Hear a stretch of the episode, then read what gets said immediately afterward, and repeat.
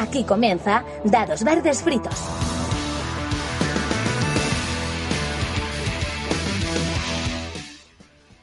Bienvenidas, bienvenidos y bienvenidas a un nuevo Guateque. Mi nombre es Patricia Rodrigo y he vuelto. Y aquí a mi vera, que no, que Pablo descansa, estará preparando la edición de los premios de VF. Tercer programa de la nueva temporada y tercer Guateque, que siga la fiesta. Aquí ya con tal de no currar lo que haga falta, ¿no? Bienvenido, Rafa Prescott. ¿Qué tal por Córdoba? Desvirtualizando como un loco, ¿eh? Hola, ¿qué tal? Desvirtualizando y siendo desvirtualizado. O sea, ha sido un fin de semana de no parar. De no parar. Es que la fama, la fama cuesta. Buah, la fama cuesta y después cuesta mucho deshabituarse a la fama, que bajas y al perro y no te conoce nadie y es un bajón tremendo. Bienvenida, Sol. ¿Qué te parece que hayan desvirtualizado a Rafa media ludosfera y con nosotras no quiere nada de nada? Fatal. Pero como le quiero tanto, pues el amor tiene que ser libre. Es así. Se le perdona todo. Claro. Bienvenido, Jonathan. Vuelves con una embajada lúdica a tope. Sí. Y en esta ocasión, además, dará para el tema de hoy, los Roland Wright. Yo creo que Pablo en realidad ha huido hoy. O sea, ha dicho, uh, Roland Wright, yo huyo de aquí. Ha dicho, yo paso. Yo contento de que huya. Yo a tope con Patri y estoy un poco preocupado porque no te vemos el pelo en la BGA desde que empezaste el semestre. ¿Cómo estás, Patricia? Yo, bueno, no me voy a poner a contarlo, ¿vale? Con deciros que, que he, apagado el móvil y he dicho, ya, hasta aquí, hoy hasta aquí. Son las 6 de la tarde, eh, nunca hemos desvelado a qué hora grabamos, pero hoy son las 6 de la tarde y ya he apagado el móvil y he dicho, ya, o sea, hasta aquí hemos llegado, ¿vale? O sea, mi, mi vida este año es intensa, intensa. Sí, sí. Pero he vuelto a la BGA, volví anoche. Un rato. Un rato. Claro, Con me, nocturnidad y alevosía ahí. me chan. llegan, me llegan recordatorios de que tenemos algunas partidas abiertas como cada dos semanas de, ah, mira, la pobre ya se ha podido meter. Madre mía, qué lástima. En fin, bienvenido, Fran. ¿Cómo has llevado eso de perderte el Festival de Córdoba? Al menos te has entretenido con Pablo por polemizando con los JBA, ¿eh? Ahí en el Sí. Telegram de DVF. Mira, de- dos cosas. Primero, eh, voy, a, voy a contar un secreto. Verdaderamente, yo he estado en Córdoba. Es que Rafa y yo somos la misma persona, tengo un desdoblamiento de personalidad y este año he decidido ir como Rafa me cuento 20 y engañar ahí un poco a la gente. Pero, pero ahí está, me lo pasa muy bien. Es el, el Y con lo otro. Mónica Naranjo. Claro, exacto. Claro, nunca os Y- hemos visto juntos. y con lo otro, Pablo, aprovecho que no estás, eres un cobarde, no has venido aquí ahora a defender tu postura, sabes que te voy a machacar, ¿vale? Y por eso no vienes, cobarde, yo elitista, tú cobarde. Ah, Qué chungo se pone, colega. Madre mía, madre Vaya beef, vaya beef aquí. Bueno, pues nada, bienvenida Irene. Hoy estrenas sección como voz de la audiencia. ¿Estás preparada? No. Eh, no. Pero no te cuenta que ella diga lo que diga con esa voz ya da todo igual. Pues además Sí, hoy es un día un poco complicado porque vengo un poco como Jonathan la última vez. Así que nada, eh, va a ser un poco siento por las personas que han mandado mensajes porque a lo mejor no sea capaz de reproducirlos con la calidad merecida. Pero bueno, me tenéis que perdonar, hoy es el primer día, ya sabéis, eh, a ver qué tal avanza la sección. Ya de antemano os pido que, que nos echéis un cable mandándonos mensajitos, aunque estamos bien nutridos en esta primera edición. Oli. Pues nada, yo creo que vamos a darte a dar paso a tu sección. Muy bien, pues vamos allá.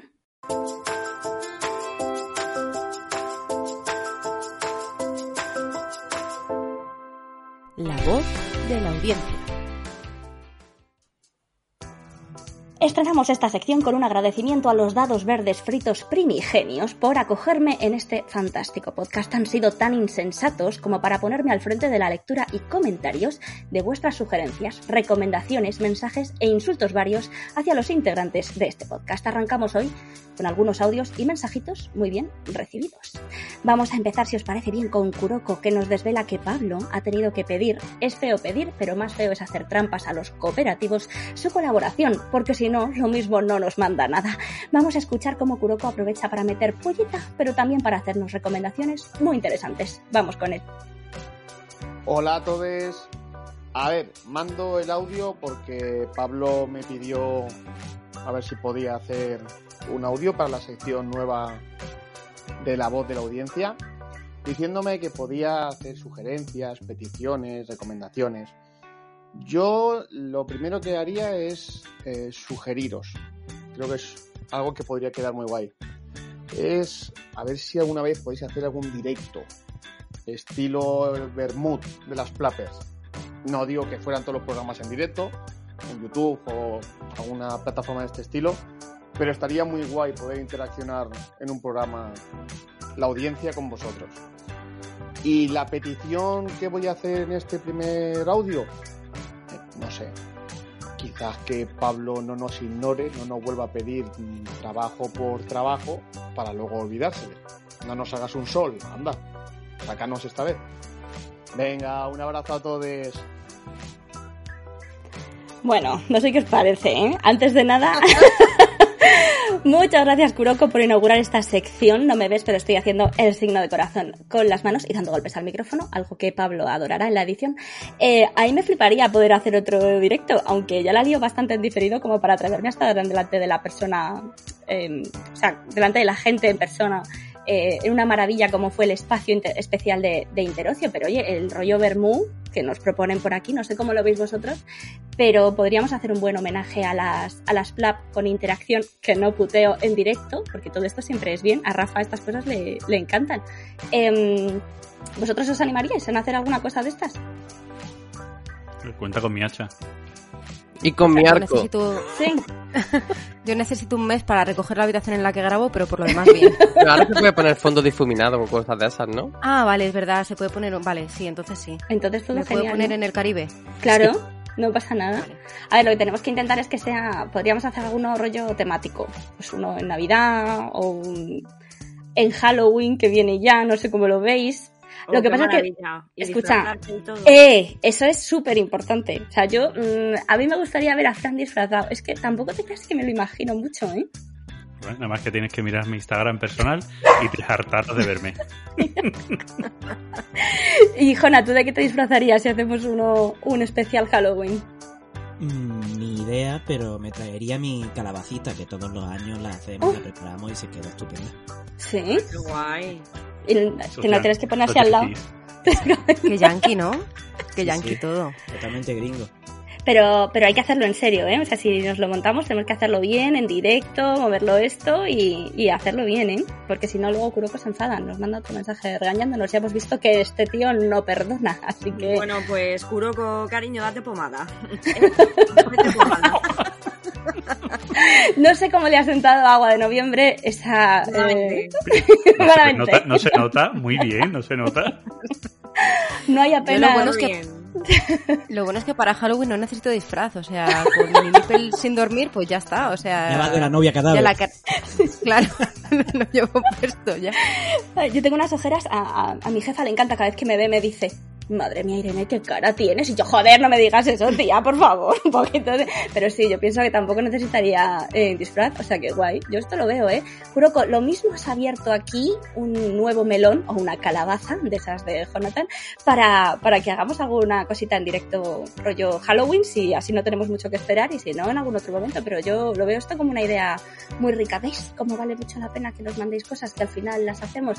A ver, sobre la petición a Pablo, es que pobrecito mío, o sea, bastante nos persigue para que todos disfrutemos de este podcast y en algún momento digo yo que esos audios pues salgan a la luz o no, pero vamos, que en principio Ujú. disfrutemos de los episodios que sí que podemos eh, escuchar, como este, por ejemplo. Así que nada, entonces os tomo la palabra, eh, tenemos que hacer alguna cosa en Halloween, no sé, Rafa, si tú también te animarías a hacer algún Yo, directo en... supuesto, yo- todo lo que sea disfrazarse y hacer el mamarracho, aquí Me estoy. parece, vamos, fantástico, ¿eh? Eh, Estoy viendo que cero resistencia a este tipo de cosas. Ya sabéis que nos podéis preparar lo que, lo que queráis. Nos podéis proponer cosas locas porque las vamos a hacer. Bueno, pues si os parece, vamos con el eh, segundo audio que hemos recibido, que es de Abel. Vamos con él. Hola comunidad de VF y una calurosa bienvenida para la voz de la audiencia. Soy Abel Renuncio, ginecólogo a tiempo parcial y dado verde frito a tiempo completo. Tenía una pregunta para el plantel de la comunidad, dadas las fechas en las que nos movemos y ya que está a la vuelta de la esquina. ¿Cómo vivís la feria de Essen? ¿Seguís listas previas en la BGG o en la comunidad? ¿Estáis pendientes de todo lo que se va anunciando, se va probando, se presenta? ¿Babeáis ante algún exploter? visualizáis vídeos, escucháis los múltiples podcasts que se publican, sucumbís irremediablemente al hype. ¿Os gustaría ir a la feria? O incluso saber si sois de las personas afortunadas que han ido en alguna ocasión. En definitiva, cómo es vuestra relación con la feria de Essen o si por el contrario pasáis completamente de este tipo de eventos que incluso y bien visto puede ser la forma más sana de afrontarlos. Un abrazo a todo el equipo y a toda la comunidad de VF. Bueno, qué maravilla. Muchísimas gracias, Abel, nuestro querido enviado especial a todos los medios lúdicos. Si nos enteramos de las últimas noticias es porque seguimos a Fran en Twitch y leemos a Abel en nuestro canal de Telegram. Abel, te queremos muy fuerte, de verdad de la buena. Este audio, como os podéis imaginar, fue recibido justo antes de la feria y en el último programa algunas de las compañeras y compañeros pudieron compartir sobre cómo viven Essen desde la feria, desde las redes, desde la envidia pura. Pero bueno, algunas de nosotras no estábamos en ese programa. Ah, bueno, Así que hoy, pues si os parece, eh, podemos hablar un poquito, las personas que no pudimos intervenir, sobre cómo vivimos o no la feria de juegos más importante de Europa. ¿Quién no estaba en el último programa y le apetece contar un poco cómo ve ese? Pues todos menos Rafa y yo. Yo, yo ese lo veo muy lejos. No, a mí ese Uh, me... cuidado que aquí viene la típica rivalidad de Gen Con es mejor que Essen, cuidado, a los Yankees somos el centro del mundo, cuidado, cuidado. Tenemos calabazas. No, porque Gencon me la, me la, Gencon me la suda tanto como ese. Es que no- de verdad, no he ido, no he ido a ninguno. Eh, seguro, seguro que alguna vez me gustaría disfrutar de una experiencia de, de ese tipo, pero en general eh, me, me genera más ansiedad y más ruido que, que otra cosa. Y sobre todo me da muchísima pereza que durante, durante un mes o dos meses todos los podcasts hablen de las mismas listas, los mismos juegos y sobre todo reseñas y cosas sin, sin haber jugado los juegos. Yo- los juegos que vienen de Essen, de Gen con todas las novedades, me gusta ponerlos un poquito en, en reposo y al final de año a ver, a ver cuál ha pasado la activa. Muy bien. ¿Y el resto? A mí ese me la deja mm, resequen, vamos, que, Vamos, que que no. no nos van a mandar entradas nunca, os dais cuenta, ¿verdad? No Ha intentado, nada. ha intentado hacer una broma con la palabra Essen como todo el mundo y no te ha salido. Es que no da ni pa' broma, ¿sabes? Imagínate lo que me la trae al pairo. No, no me llama nada, no me llama nada... Es que no me llama nada, o sea, que sí, que puede ser una pasada, que es súper grande, mucha gente, pero mira, es que a mí me da un vomitito interno. Ver a la gente como en las antiguas rebajas del corte inglés, agolpados en la puerta para salir corriendo, que yo digo, "Mm, por favor, un poquito de evolución humana. No me llama nada, es que es un rollo que no. No me va. Así que no. Ni me llama la atención ir, ni me llama la atención eh, ver la cantidad de kilos y kilos de juegos que la gente se trae nada más que por puro consumismo. Que cada uno se gasta su pasta en lo que le sale de la punta del capullo. Vale. Pero que. No sé, yo es que ya me he vuelto muy sibarita y para comprar ya tengo que estar segura de que lo quiero en mi casa por el motivo que sea. Pero eso de a la venga, a lo loco, no, tío. No, es que no me llama nada del, del sitio en sí, no. Igual todavía la cerveza y un buen Frankfurt, vaya. Eso siempre está bien. Eh, Estoy Fran, muy hater hoy, ¿eh? Estoy No, bueno, pero no pasa nada. Ya os lo voy diciendo. A diferencia de lo normal. No, perdona, a lo mejor otro día me preguntas y te digo, pues es que no me gusta y ya está, y me quedo ahí. Pero hoy es que, pues, eh, vomito odio. ¿qué le vamos a Os vais a cagar. Un poleo me voy a tener que hacer. Un poleo, un poleito. Eh, Fran ya se ha pronunciado sobre esto alguna vez, pero no sé si hay alguna otra cosa que quieras comentar al respecto. Mm, No, fíjate, no he ido nunca. eh, como medio lúdico, Mm. al final me tengo que, que asomar un poco a lo que está pasando por ese, Sí. pero tampoco me atrae mucho. Eh, mamá lo contaba, si voy a hacer publicidad de mi otro podcast, ¿vale? De la competencia. Bien, Eh, muy lo bien. comentaba hace poco en Conexión Lúdica con, con Gizmo, que él se ha ido asiduamente a ese y que últimamente nos atrae menos por razones que a lo mejor por aquí también hay gente que, que más o menos tiene. Ya en ese no hay nada especial, no compras los juegos más baratos, es más, normalmente pueden salir hasta más caros. Sí, Mm, No, va, no vas a encontrar un juego en ese en que luego no puedas encontrar aquí. que es lo que comentabas en el último ¿eh? podcast, ¿no? Algunas veces. alemán. Para aprender idiomas, ojo, pues igual bien. A mí, yo es Sí. que veo Essen, o sea, tengo la sensación de que si yo no he estado nunca, y es, una, es un viaje que sí me gustaría hacer, pero yo creo que más por la gente. Es verdad que no necesitas irte a Essen para encontrarte con otras personas, ¿no? Que hemos tenido una interacción muy bonito aquí, y bueno, pues los que habéis estado en la, en la Feria de Juegos de Córdoba, pues habéis visto, ¿no? Que es otro punto de encuentro. Yo sé que cualquier excusa es buena para ver a la gente, y si hay juegos de por medio, muchísimo mejor, pero es verdad que no veo Essen como un sitio en el que jugar, sino el que, en el que ir con gente a ver pues, qué ha sacado uno, los otros. Em, yo creo que es importante lo de probar antes de comprar o al menos poder ver reseñas y es difícil hacerlo si, si no los has probado antes, ¿no? Si son juegos que se estrenan ahí, aunque sí que es verdad que si hay personas que no cogieran juegos ahí, pues nunca haríamos las reseñas con tiempo. Lo que es un poco triste es que, fijas, hace poco em, he comprado juegos. mm, Siempre negaré esto en mi casa, eh, diré que habrá llegado la caja porque la habrá mandado alguien de forma, no sé por qué, Eh, pero em, cuando, cuando he estado buscando he encontrado algunos de la pasada Essen en liquidación absoluta. Y me da una cosa ver que en un año o en menos de un año, ¿no? Se ha devaluado tanto un juego que además hace un año, ya os digo, es que estaban todas las listas, llamaba mucho la atención y tal, que me ha dado un poco de, de pena, ¿no? Y, y bueno, es verdad que puede pasar con cualquier otro juego, por supuesto, pero que, bueno, lo veo también un poco, un poco así. Sin embargo, por la parte más social, yo sí que creo que eso puede ser un punto de encuentro eh, interesante, ¿no? Que al final es una feria muy grande y si no te gusta una cosa, te gusta otra y al final por esa parte sí que me llama más, más la atención, la verdad. Sea que en ese sentido, pues, pues sí.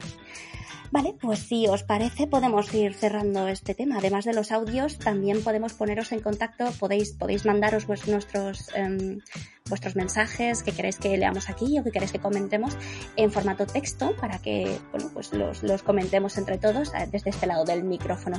Así nuestra querida eh, Chiquilate, voy a leer mal tu nombre María, lo siento mucho, eh, AK María García nos envía este bonito mensaje a través de Telegram.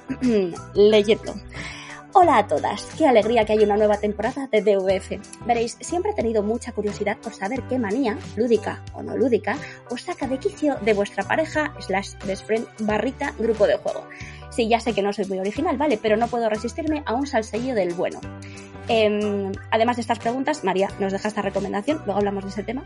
Para liberarse un poco del estrés, recomiendo los dibujos para colorear con arena. Vienen en las diferentes zonas del dibujo tapadas por secciones para que despegues el protector, eches la arena por encima y se quede pegada con el adhesivo. Es chulísimo. Bueno, María, yo tengo que decir que no tenía ni puta idea de lo que sean los, los juegos para colorear con arena, eh, pero gracias a tu recomendación lo he buscado y me has descubierto un mundo, amiga mía. He visto que los hay sencillos y algunos bastante más complejos. He dejado por ahí un enlace que luego compartiremos en los, eh, las notas del, del podcast, que me parecen una pasada. Ahora el salseo. Manías de acompañantes en la mesa de juego que nos traen por el camino de la amargura. ¿Quién quiere empezar a largar por esa loquita? Qué timidez, ¿no? Bueno, o qué pocas manías. Patri, Patri, Patri, que así como... No. Gran tolerancia. Aquí es que sabes lo que pasa, que yo soy bastante más maniática que Pablo, entonces es difícil contar manías lúdicas de Pablo porque yo soy bastante, bastante más maniática que él. Que te va a venir de vuelta, la vamos, la tuya. hostia. D- Te va a venir de vuelta, la hostia. Venga, dinos, dinos una No, tuya. A ver. Mi- Bueno, o sea, eh, yo en, en una mesa de juego no puede haber comida ni bebida, lo siento. Es una cosa que eh, me supera, me supera. Yo sé que, que tendría que relajarme porque la experiencia crece cuando estás, pues eso, picando algo, pero no puedo, no puedo. Soy muy maniática para cuidar las cosas. Mm, Demasiado. O sea, tengo ahí mi puntito, mi puntito toc y, y no sé, o sea, intento todo cuidarlo mucho y que no se arruguen nada las las cartas, ni que se manchen, ni que, eh, ¿no? Yo cuando dice Julia Iriarte, que lo dice siempre mucho, que a ella le encanta cuando las cartas tienen ese borde- bordecito blanco de haberlas usado mucho, yo me empiezan a entrar así los estreses por dentro. Vale, me caía muy bien Julia, pero ya eh, fuera. Ya no. Yo soy de Team Patri, Team Patri.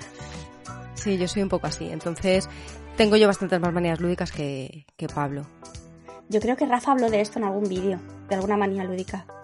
Eh, ¿Que yo tenga? O- o- hab- de- Yo, no, No. por Dios, tú, No, no. Yo creo que yo lo tengo. Yo creo que yo no tengo. tiene. Es que me suena que dijiste que no tenías, mut- o Yo que no tenías, creo o que, que no. pocas. Mm, Que igual la gente que juega conmigo pues tendrá otra percepción, pero no me lo han hecho saber. O sea, no lo sé. Sí te puedo decir que este fin de semana en Córdoba, eh, con un grupo con el que jugué, Pues me pasó una cosa que explicamos un juego de mesa y una de las personas que estaba jugando no paraba de leer las reglas para comprobar cosas. Y me dio un poco de... ¡Ah! Si no lo acaban de explicar. Que no, no nos lo acaban de explicar, te lo acabo de explicar. y fue como... Deja no ya el de manual. Deja ya el manual, que te lo acabo de explicar. Eh, había errores en la explicación, pero no pasa nada, ¿sabes? jugamos No con esos errores, pero jugamos todos con esos errores, no pasa no. nada. No Pero me esperaba corta ese un plot poco- twist, ¿eh? Pero me corta un poco el rollo que se esté todo el rato mirando el manual en vez de estar centrado en lo que tenemos que hacer. Porque además esa pareja era mi pareja en esa partida. Jugábamos en parejas. o sea que era como, céntrate. Y es verdad que tampoco este, el resto de partidas que jugamos no lo hizo, o sea que no sé si es una manía que tiene o que precisamente en ese juego quería aclarar dudas. Pero si hay alguien que mm, se tiene por huevos que leer el manual cada vez que juega un juego, se lo explique quien se lo explique, oye, pues no me ha gustado. No le ha gustado. No le ha gustado. Como resumen de esta sección, No me ha gustado. no te ha gustado. ¿Hay alguna otra cosa que digáis es que esto me saca de quicio o podemos ir avanzando? Avanza, avanza. Avanzo, avanzo. No, vale, no, a, mí, o sea, a mí hay una, hay una que me saca mucho de quicio. Venga, ¿cuál? Es sobre, sobre todo cuando juego a solas con, con Sara, con mi pareja, que tenga análisis parálisis y más cuando ya me está ganando la partida. Es como, tía, o sea, ya- remátame, ¿vale? No, no, no juegues conmigo, no me hagas de sufrir, pégame ya el tiro, ¿sabes? Es como, no, no, pero espérate, a ver si puedo rascar un punto. Que no, ¿sabes? Pero, pero bueno, estas cosas. Nada, nada, nada. A ver, a mí me pasa mucho lo de querer que esté todo muy derechito, muy ordenadito, pero yo creo que tampoco soy muy maniática. Ahora vendrá mi pareja lúdica y dirá que no, que todo lo contrario. Pero bueno, yo creo que podemos dar por cerrada esta eh, sección fantástica. Eh, muchísimas gracias a todas y todas las que nos mandáis eh, información, mensajes, audios en todos los formatos. Al final de este episodio, por supuesto, Patri nos volverá a recomendar y a recordar esas vías de comunicación. Estamos aquí dispuestas a que nos mandéis toda esta información y que desde aquí, bueno, pues la, eh, la, la saqueemos de buena forma y, os mandemos alguna leche de vuelta. Nada más. Muchísimas gracias a todas las que nos habéis mandado estos mensajes y os esperamos para el siguiente. Pues efectivamente, muchas gracias a la audiencia por su participación y a ti, Irene, por ser su voz. Eh, continuamos, Fran, que, que hemos arrancado, pero no hemos tenido Ludo Today. A por ello. Ludo Today.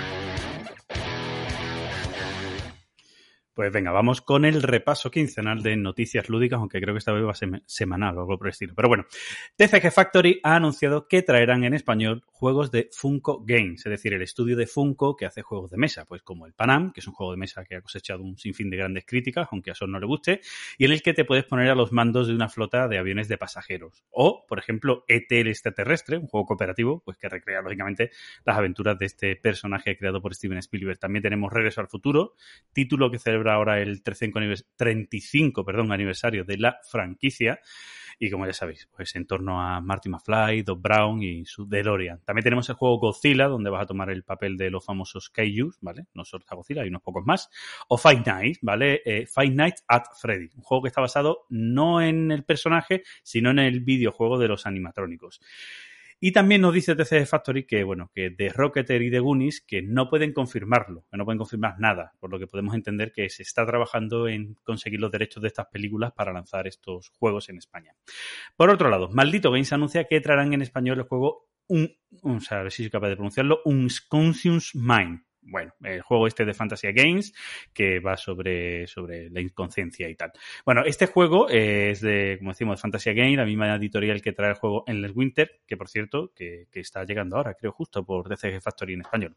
Otro juego anunciado, en este caso por Bumblebee, y que también llegará en español es Tabriz, que es el nuevo juego del autor de Cascadia. Y hablando de Cascadia, supongo que gustaría saber si ha ganado honor JDA, porque era uno de los finalistas. Y claro, es que este fin de semana pasado en el se ha celebrado el Festival de Córdoba, donde se ha hecho entrega bueno, de este y de otros muchos premios que, que podemos ver. Por ejemplo, se ha entregado el decimoquinto Premio Internacional de Fotografía Lúdica, que ha sido para una foto que se llama Versus, de Jordi Martín, que es una foto preciosa donde podemos ver a un abuelo con las fichas negras del ajedrez y el tablero de ajedrez enfrente, y enfrente suya tiene a su nieto, que en vez de fichas de ajedrez, pues tiene delante muchos de los componentes de juegos infantiles, como Animal sobre Animal, Super Rino Hero, Coco Loco, entre otros. También se ha dado el premio JT Especial, que es un premio para la unión del mundo del juego de mesa con otros aspectos de la cultura y que en este caso ha sido para la obra de teatro La Fallera Calavera, que es una obra creada o escrita por Eduard Costa y Enrique Aguilar, que está basada en el juego de este último, de cartas de, Enrique Aguilar, y que está dirigida por Eduard Costa. También estuvo el premio JT Prensa, este año ha sido para Alberto Rebolledo, que, bueno, que, que en este caso pues trabaja en medios de comunicación de Almería, tanto en radio como en Onda Cero, como en televisión en Interalmería TV. Premio JT que es el premio para la autoría edición española. Este año ha sido para Carlos Michan por el juego Wisland que publica Lost Game. Y terminamos con el premio JDA al juego del año, que ha sido para Ibachi, de Marco Teuner y publicado por Arrakis Game. Y ahora sí que sí, devolvemos la conexión a Villacaperu. Y sí, con razón o sin razón, pero siempre hay, hay polémica. Yo este año ya os dije el otro día en el programa que no podía valorar mucho porque no he probado ninguno de los candidatos, así que no, no puedo, no puedo hacer valoraciones. Si alguien quiere comentar algo del Ludo Today o del JDA. Yo, como no conozco el juego ni pollas ni nada, pues pasando. Yo ya hice mi valoración en el programa anterior. habrá ganado, pero que. Visto Pues lo bueno. visto, lo que pasó en el grupo de Telegram, si aquí comentamos algo del premio JDA, eh, yo tengo que cancelar todas mis tutorías, mis clases, vamos a estar aquí hasta mañana, así que... Nada, nada, pues pasando, pasando. Pues ala. Vale, quien calla otorga, ¿vale? No éramos jurados, o sea que. No, es que Ah, como, le, como le diga algo a Fran, saca la uña y empieza aquí a decir que nos gusta dar la nota todos los años. Sí, pero tenemos razón. Pero si es que yo creo que tiene que ser complicadísimo, porque sabes que siempre alguien se va a mosquear por algo. Entonces no puedes estar pensando cuando vas a dar el premio en eso. No puedes estar, no puede ser una preocupación antes de decidir quién se va a llevar el premio o no, qué va a pensar el resto de la gente, ¿no? Entonces, eh, yo sí que es verdad que viendo los criterios que tenían que ver con originalidad, con mecánicas, con tal, y sin haber jugado al juego que ha ganado este año, que es otra de las cosas por las que tampoco me atrevo mucho a pronunciarme, un poco lo que decía Patri, tengo la sensación de que sobre el papel todo funciona y que es un premio muy merecido. Ahora habrá que probarlo y, y verlo, pero quienes lo han probado son quienes dan el premio. Entonces, quiero decir, más que esa palabra, no, no entiendo que haya, que haya otra. Por supuesto, pues es lo de siempre, que la gracia de los juegos es que hay juegos para todas y para todos, ¿no? Entonces, eh, es lo bueno, que independientemente de que tengan premio o no, pues nos pueden gustar o no. Lo que es una pena es que nos peleemos por eso, ¿no? Hemos venido a jugar. no, no, no, no, no, no. A mí me encanta, ¿os dais cuenta? O sea, Irene es como mi antítesis. Sí, sí, eso iba a Es decir. increíble. Con lo que somos, A- a- con lo que somos aquí de sacarnos los ojos y ahora viene Irene aquí a, a traer la paz. A ver, no. Es lover, no es nada hater, es lover. Ningún problema, no, ¿eh? no. Porque yo digo tacos como castañas de grandes, no hay absolutamente ningún problema. Y el día que me toquéis la fibra os vais a enterar. Pero no, de pues momento el eres problema tú. no son los tacos, el problema es esta, esta paz, esta tranquilidad. Y, pero que me estás Yo no sé-. Yo no sé por qué, pero me la imagino diciendo cáscaras, recortes, así, muy. A ver, yo intento cortarme, intento cortarme mucho porque imagino que este podcast, aunque no lo escuche mi madre, lo escuchará la niña de Abel. Entonces, bueno, pues voy a intentar cortarme, pero si no, Pues a lo mejor eh, la niña de Abel no debería escucharlo.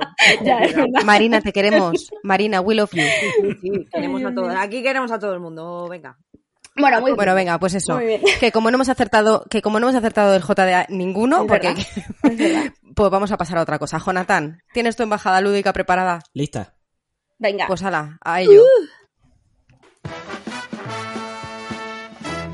Embajada lúdica. Bueno, pues a principios de septiembre ha llegado aquí a... Bueno, ya llegó.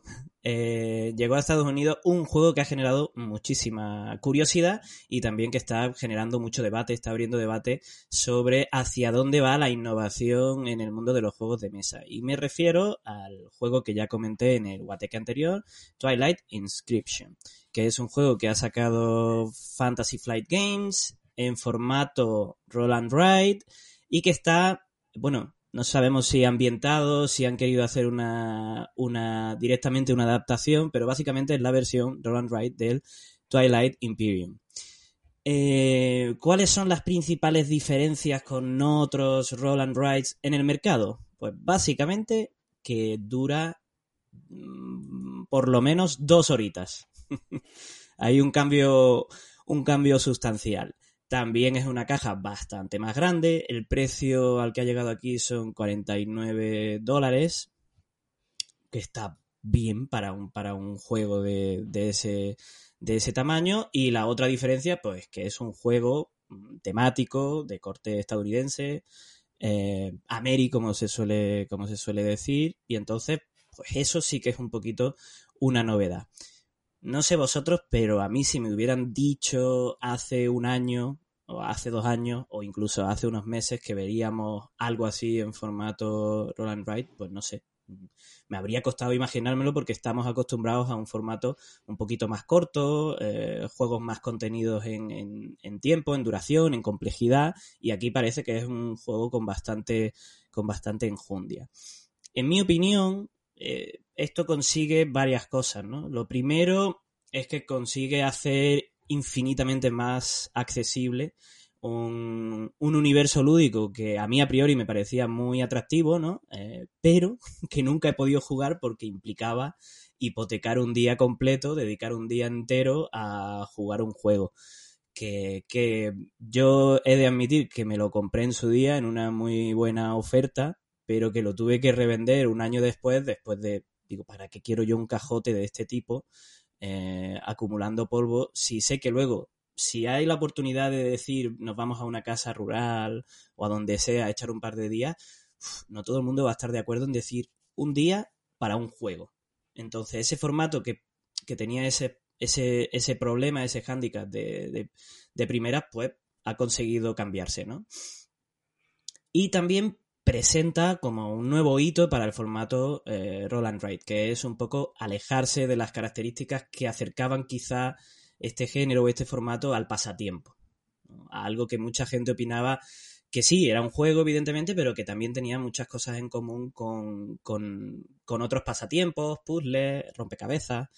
Y bueno, independientemente de si lo hemos probado o no, de si hemos visto eh, reseñas, de si estamos al tanto, de si pensamos que es una buena adaptación o no de, de, su juego grande, yo creo que no solo abre la puerta a diseñar juegos estratégicos de cierto empaque, de, ¿no? de cierta complejidad y duración, eh, sino que también puede traer muchos cambios a la hora de pensar el diseño en términos mecánicos, pero también el diseño en términos de producción, porque eh, si, si, vemos eh, juegos de este tipo que están saliendo, ¿no? Rollo eh, el Welcome to the Moon, que, que, permite tener una campaña en una cajita muy pequeñita, eh, o, o, este juego, también acaba de salir otro que es el Zombicide Gear Up, creo que es, que es pues otro juego temático, otro Ameri, en formato run and write, ¿no? Entonces esto puede por ejemplo, si pensamos en un juego que tiene tableau building, que tenemos que poner cartas, componentes y todo eso, pues de repente lo reduce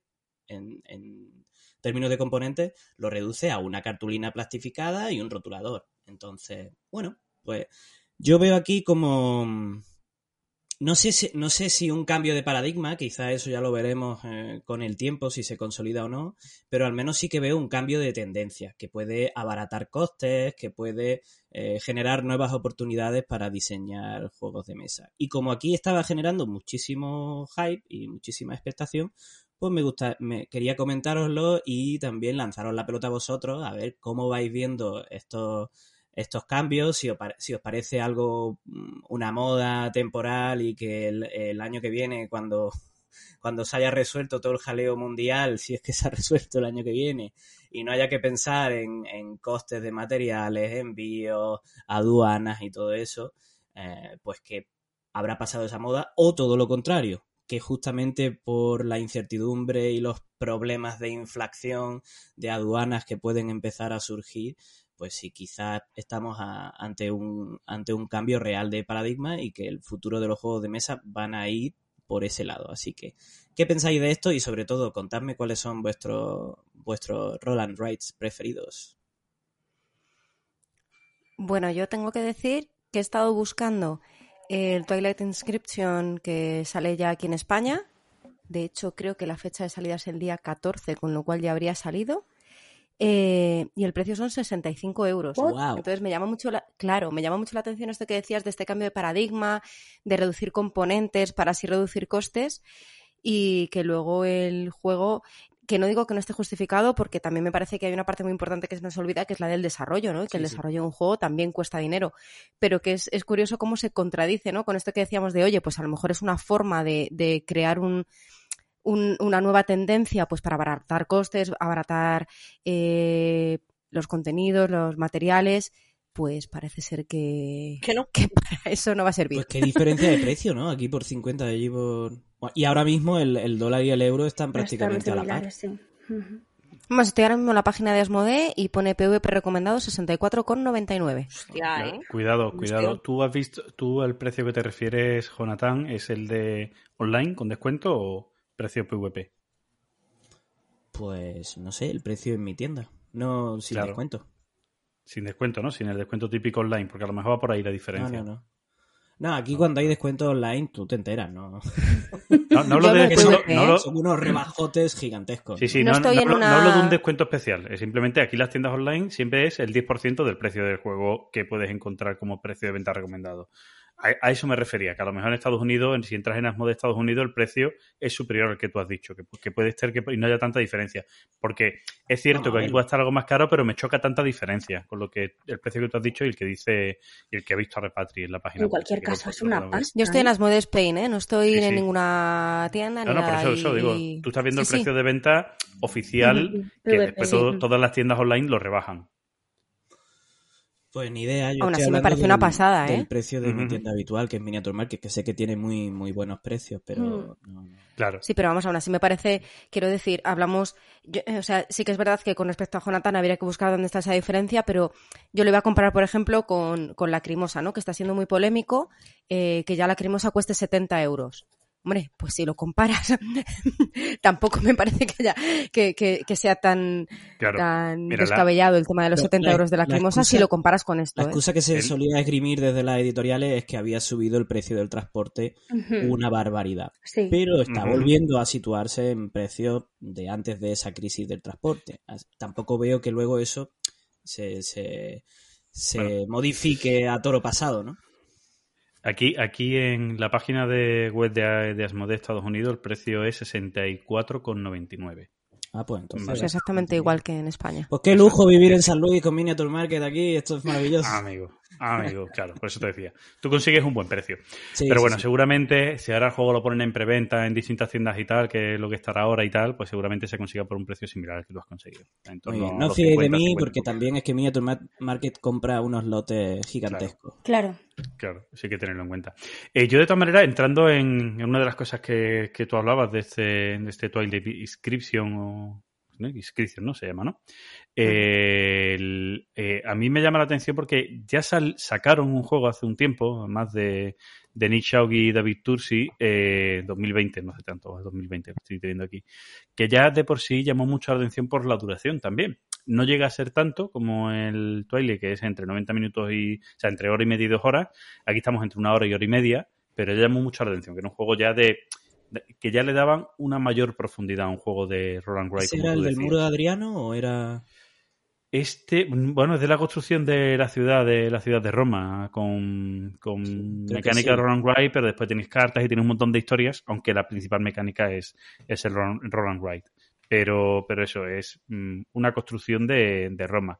Yo creo que no hablaban del muro Adriano, pero lo, lo miro, pero no, no habla. Vamos, habla de recursos, política, militar, o sea, lo típico. Varias cosas que tienes que gestionar con tus lanzamientos de, de dados.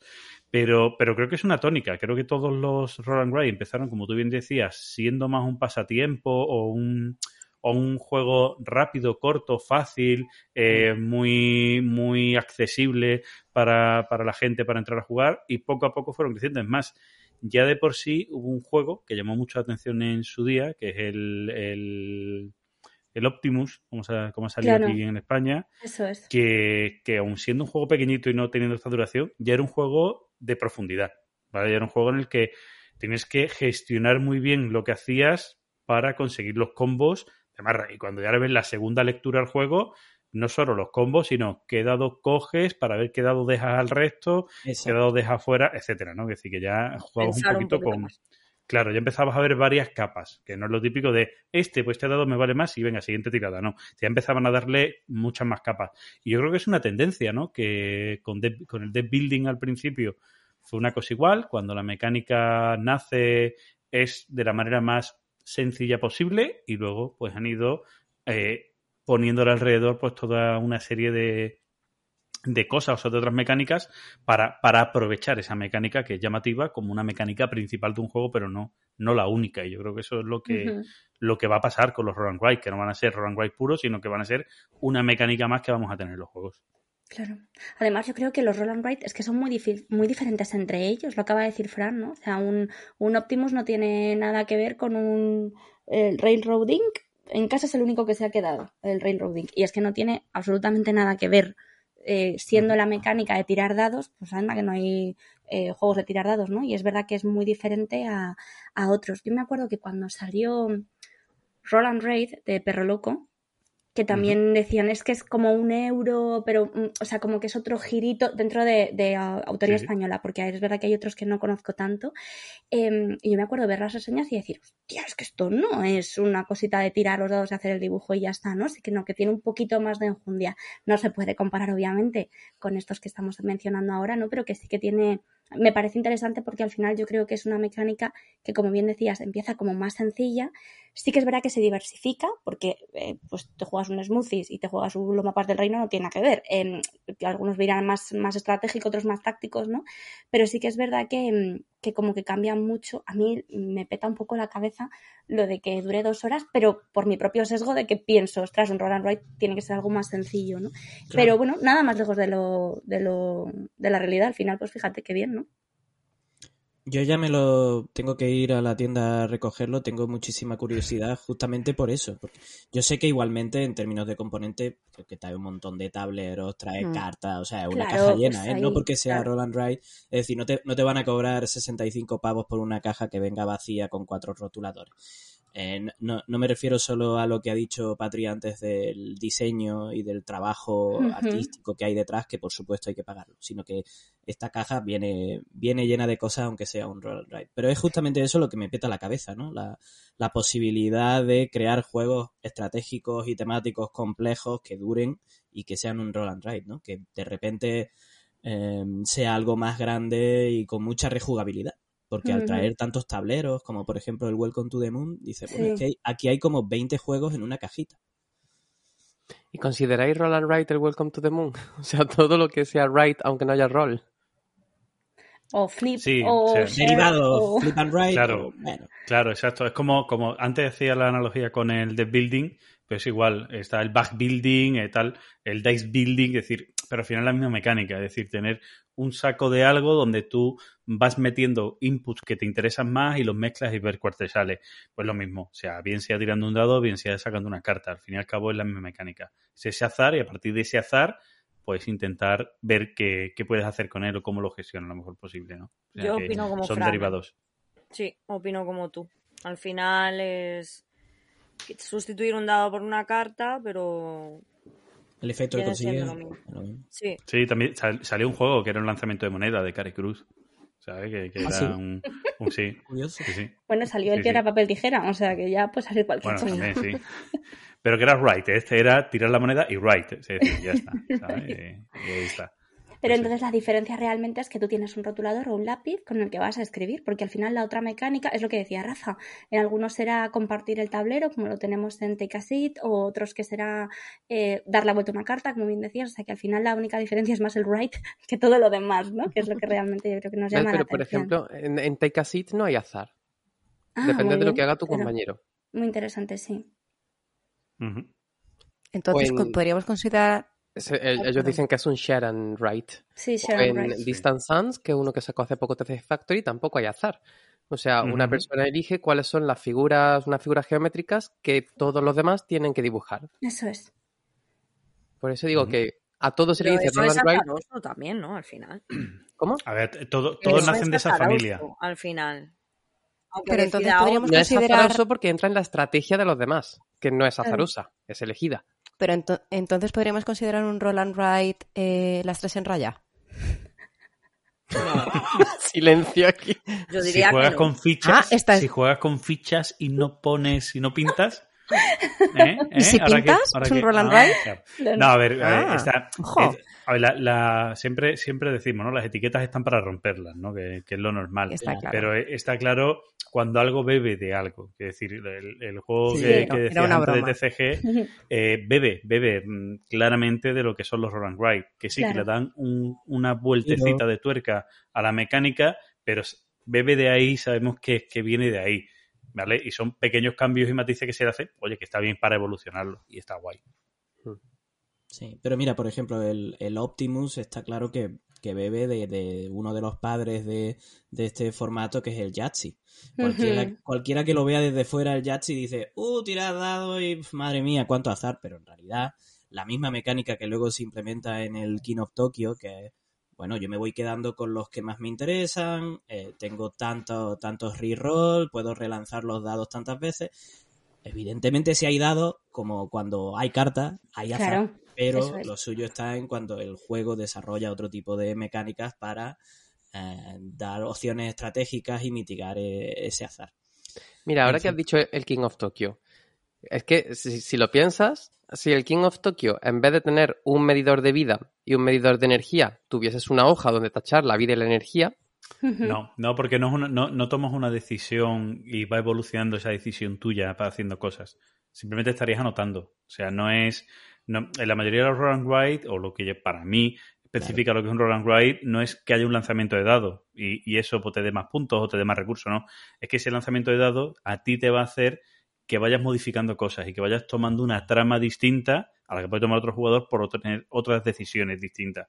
Entonces, eso sí lo vemos medianamente en todos los roll and write. En el eh, óptimo que estamos diciendo, pues tú ya vas a ir a por un número de un color para ir tachando una cosa, para que te dé un combo y vas siguiendo unas distintas líneas, ¿vale? Eh, si simplemente es un medidor, no, no, tiene, eso- no, no, no entra dentro del concepto. Entonces ahí no lo entiendo, porque ¿qué diferencia hay entre eso y un gestión de dados? O sea, porque cuando yo Claro, juego a las pues- tabernas de Valfonda ah, pasa eso también. O sea, también yo tiro y, y hago cosas en función de lo que me salen los dados. O sea, no... O sea, que, Eso es lo que estoy sí, diciendo. Una cosa es que lo que tú sacas en los dados lo cuentes de alguna manera en el juego claro. y otra es que eso sea la evolución del juego. Esa es la diferencia de lo que es un roll and write. Si En el roll and cuentas write, es- vale. esa decisión es la que a ti te hace eh, eh, gestionar el juego, te hace gestionar tu desarrollo en el juego. Es tu decisión con esos dados, lo que haces con esas tiradas de dados, lo que a ti va a desarrollar tu partida hacia un lado o hacia otro. Que eso es lo que haces en Sí, Optimum. pero yo creo, yo creo que tiene más que ver con la decisión que tú tomas a la hora de escribir. O sea, se me, se me ocurre el welcome, No solo escribir, ¿no? escribir y El, elegir. eh, Eh, sí, sí, bueno, claro, pero que cualquier gestión de dados, o sea, también Claro. en, el, en el Castillo de Borgoña tú también haces una gestión de dados y depende de lo que tú elijas en el dado lo que va a pasar. claro. Creo que la diferencia con los roll and write es que la diferencia es lo que tú vas a escribir en tu tablero, ¿no? O en tu, o en tu hoja, en el Welcome hacia el perfecto hogar. eh, se me ocurre, ¿no? Que además es uno que conoceremos la mayoría. eh, depende de donde tú escribas ese número, eh, luego va a tener unas consecuencias. Es No, solo depende de las cartas que tú escojas, eh, porque en este caso son cartas, pero bueno, eh, con cualquiera sí. de dos pasa igual. el No solo depende de los el resultado que escojas. Sí, es lo que decía. No, que- pero además no, no solo depende del resultado, sino dónde escribas ese resultado eso es lo que decía. va a tener unas consecuencias. donde tú escribas va a hacer que tú desarrolles tu selección y donde tú la coloques va a hacer que tú desarrolles de una manera distinta al resto de los jugadores o, o a otra partida o a otro, haciendo que esa partida para ti sea única y llevando tu desarrollo hacia un lugar. ¿Vale? Si no, pues no estaríamos ante eso, estaríamos otra- ante otra cosa, un póker de dados o mil otros juegos que son de dados, como puede ser el pico pico. Es decir, son otros juegos distintos. Tú también seleccionas, pero no, no conlleva luego esa decisión a algo, sino esa tirada, esa decisión, ese punto, se acabó, siguiente. ¿Vale? Pues nada, dejamos Y abierta la que- voz de la urgencia. Que alguien nos diga, Yo- respondiendo a Jonathan, cómo perciben ellos los, los roll and write, ¿no? Perfecto, yo creo que por aquí podemos dejar este crossover con conexión lúdica porque ya vemos que a Fran le gusta meterse ahí a, a destripar juegos que a mí, A lo a mí es algo que me fascina también porque, bueno, no es lo mismo cuando un juego tiene una mecánica o cuando el centro de ese juego y todo lo que gira alrededor Sí. de ese juego es esa mecánica, ¿no? Y por ahí vamos a ver viendo, ¿no? Vamos a, pon- a, a mantener un, un ojo ahí en esto de los roll and write porque yo creo que pueden surgir cosas muy, muy interesantes. Yo tengo que decir, ya que no está Pablo hoy, que este Twilight Inscription y todos estos juegos de los que estamos hablando desmontan su teoría. Eh, a Pablo nunca le gustan los, los roll and write porque siempre dice que eh, al final nos están timando, que nos están dando una libreta, un lápiz y ya con eso te vendo un juego, chaval. Cuatro dados, una libreta, un lápiz y chico, la vida, ¿no? Eh, creo que nos están empezando a desmontar un poco esa teoría. Eh, Exacto. es una broma también, ¿eh? lo dejo aquí como, pero, pero es verdad que, que al final también están desmontando. Empezaron también con aquellos que eran como de mazmorreo y tal, ¿no? Y parece que esto va, va evolucionando y deja de ser cuatro lápices, una libreta Sí. y tres dados. Bueno, y respondiendo a lo de Jonathan, ¿cuál es vuestro Roland Wright favorito o más original? O... Pues Pues yo he jugado a pocos, teniendo en cuenta que a Pablo no le gustan, he jugado a pocos. Pero tengo que decir que a mí Welcome eh, es un juego que me gusta mucho y que además luego lo retomé en la BGA. eh, espero volver a retomarlo porque con Pablo lo juego poco, por lo que sea.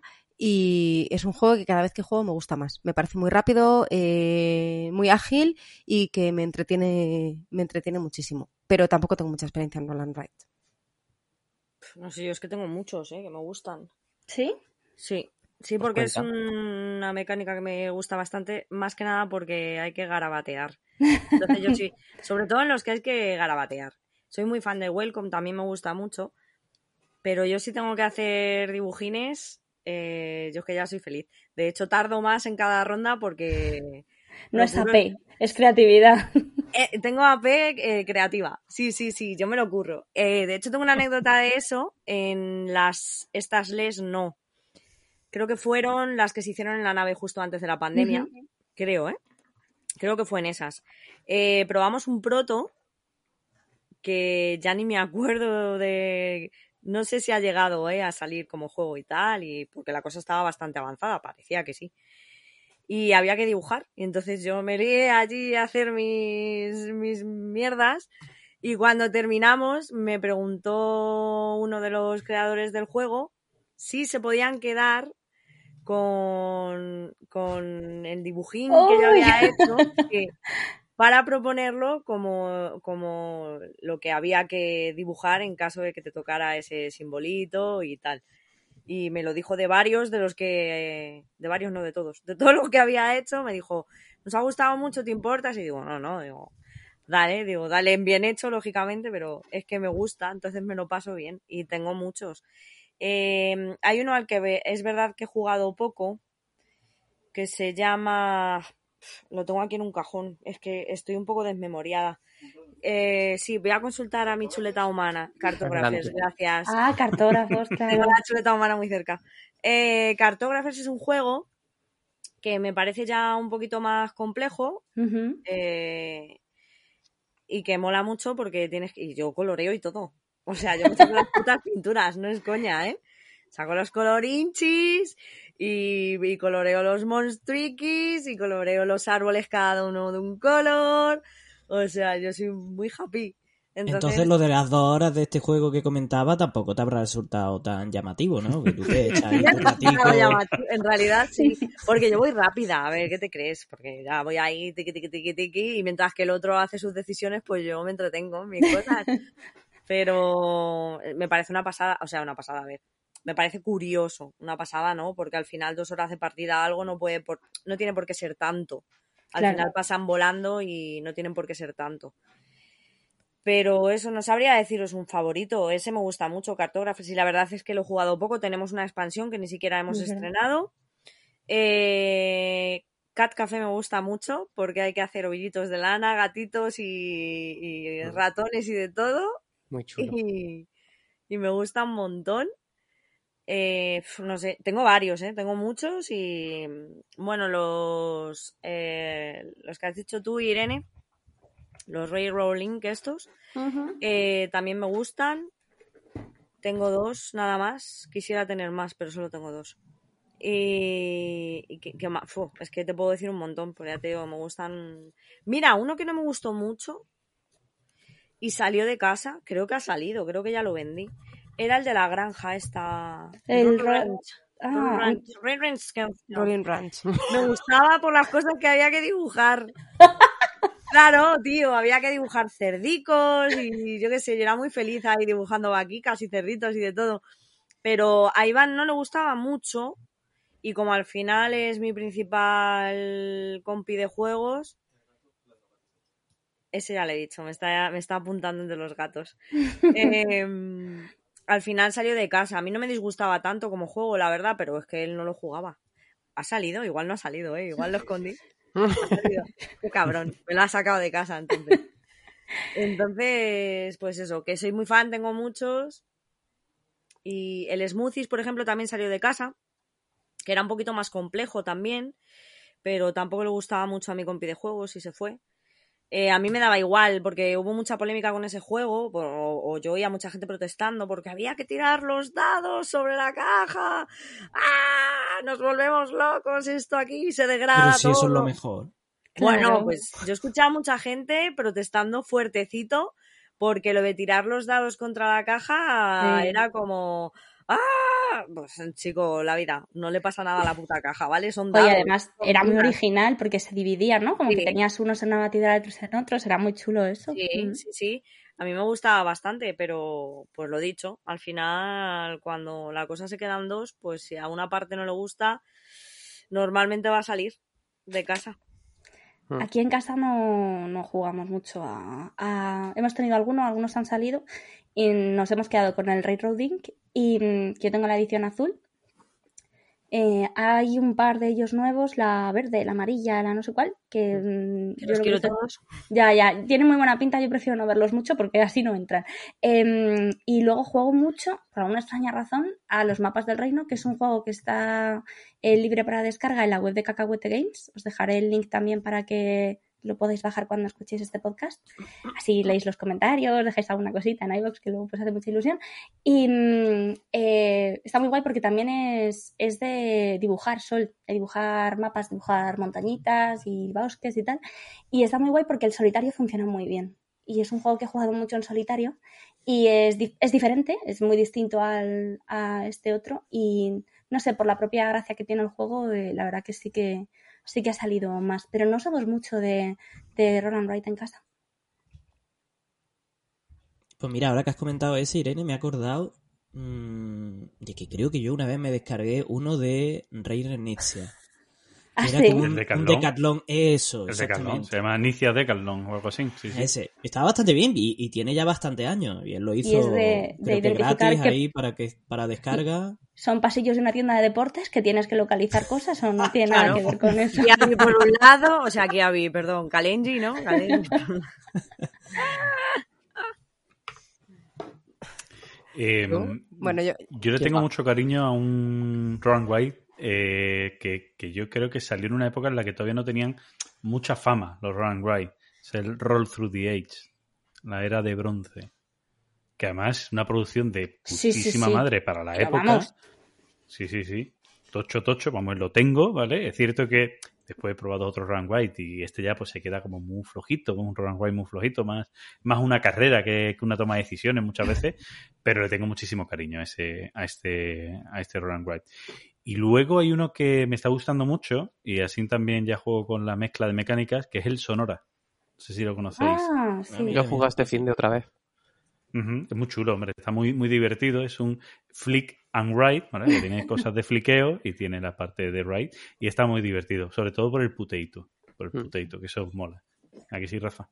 Mucho, Lo mucho. de- Mola mucho. Lo jugaste, yo lo tengo en casa y este fin de semana lo he jugado otra vez en, en- allí en el festival y, y mola mucho. Pues yo, mi favorito de toda la vida es el Optimus, pero ya hemos hablado de él. Y otros que me gustan mucho, el Trek 12 o Trek 12, que es de Bruno Catala. Sí. Ah, me sí. gusta un montón. Se puede jugar en. VGA también. Eh, que es de ir haciendo una escalada con números eh, consecutivos o números iguales, entonces hace otra cosita, tienes que hacer cadenas y tal. Y además está muy guay porque tienes, conforme vas cumpliendo una serie de hitos, puedes ir abriendo sobres y entonces tienes habilidades para las siguientes partidas y tal. Tiene como una, un mini legacy, podríamos decir. Eso Y luego otro que me gusta y que es, yo creo que de lo más temático que he jugado yo, es el Paper Dungeons, que es uno de, de Mm. Eh, Ah. Tienes una mazmorra en la que hay tres enemigos, eh, sacas una carta que te configura el mapa, con nuevas paredes y dónde están los enemigos y tal, sacas unos enemigos al azar de nivel 1, 2 y 3 que tienen una fuerza y una defensa y tal, y tú tienes pues eso, que tirar los dados y con los dados pues vas mejorando a tu equipo, que tiene pues lo típico, que si caballero, arquera, no sé cuánto tal, y moviéndote por la mazmorra, explorando, cogiendo objetos y armándote para cuando llegues al boss darle hostias. Y, y está muy guay ese. Ese me gustaría probarlo. Me parece muy curioso. Sí, Pablo también, fíjate que a Pablo no le gusta nada los Roll and Ride y a que ese sí que en su día dijo que, que le llamaba bastante la atención. Y el otro día también oí hablar muy bien de uno que es parecido, que ahora no recuerdo el nombre, que el ilustrador es el del Munchkin. Ah, y es también de Mazmorreo.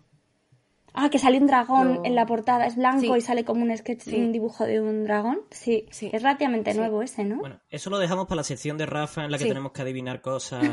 Eso es. O lo Luego- dejamos luego lo busco. a, a nuestra audiencia a ver si lo adivinan. Uf. Venga, Metajuego. hecho. Pues nada, mira, hablando de la sección de Rafa, yo creo que vamos a cortar aquí la embajada lúdica. Muy bien, yo he aprovechado este momento para buscar el juego y se llama Garabatos y mazmorras. Ah, quedó Ah, guay. sí. ¿Vale? Pues nada, Rafa, Dígame, eh, volvemos a los duelos del Far West. ¿estáis nerviosos? Mucho. Eh, Todo, estoy muy nervioso. Qué guay. Estoy apretando el culo. Pues venga, dale.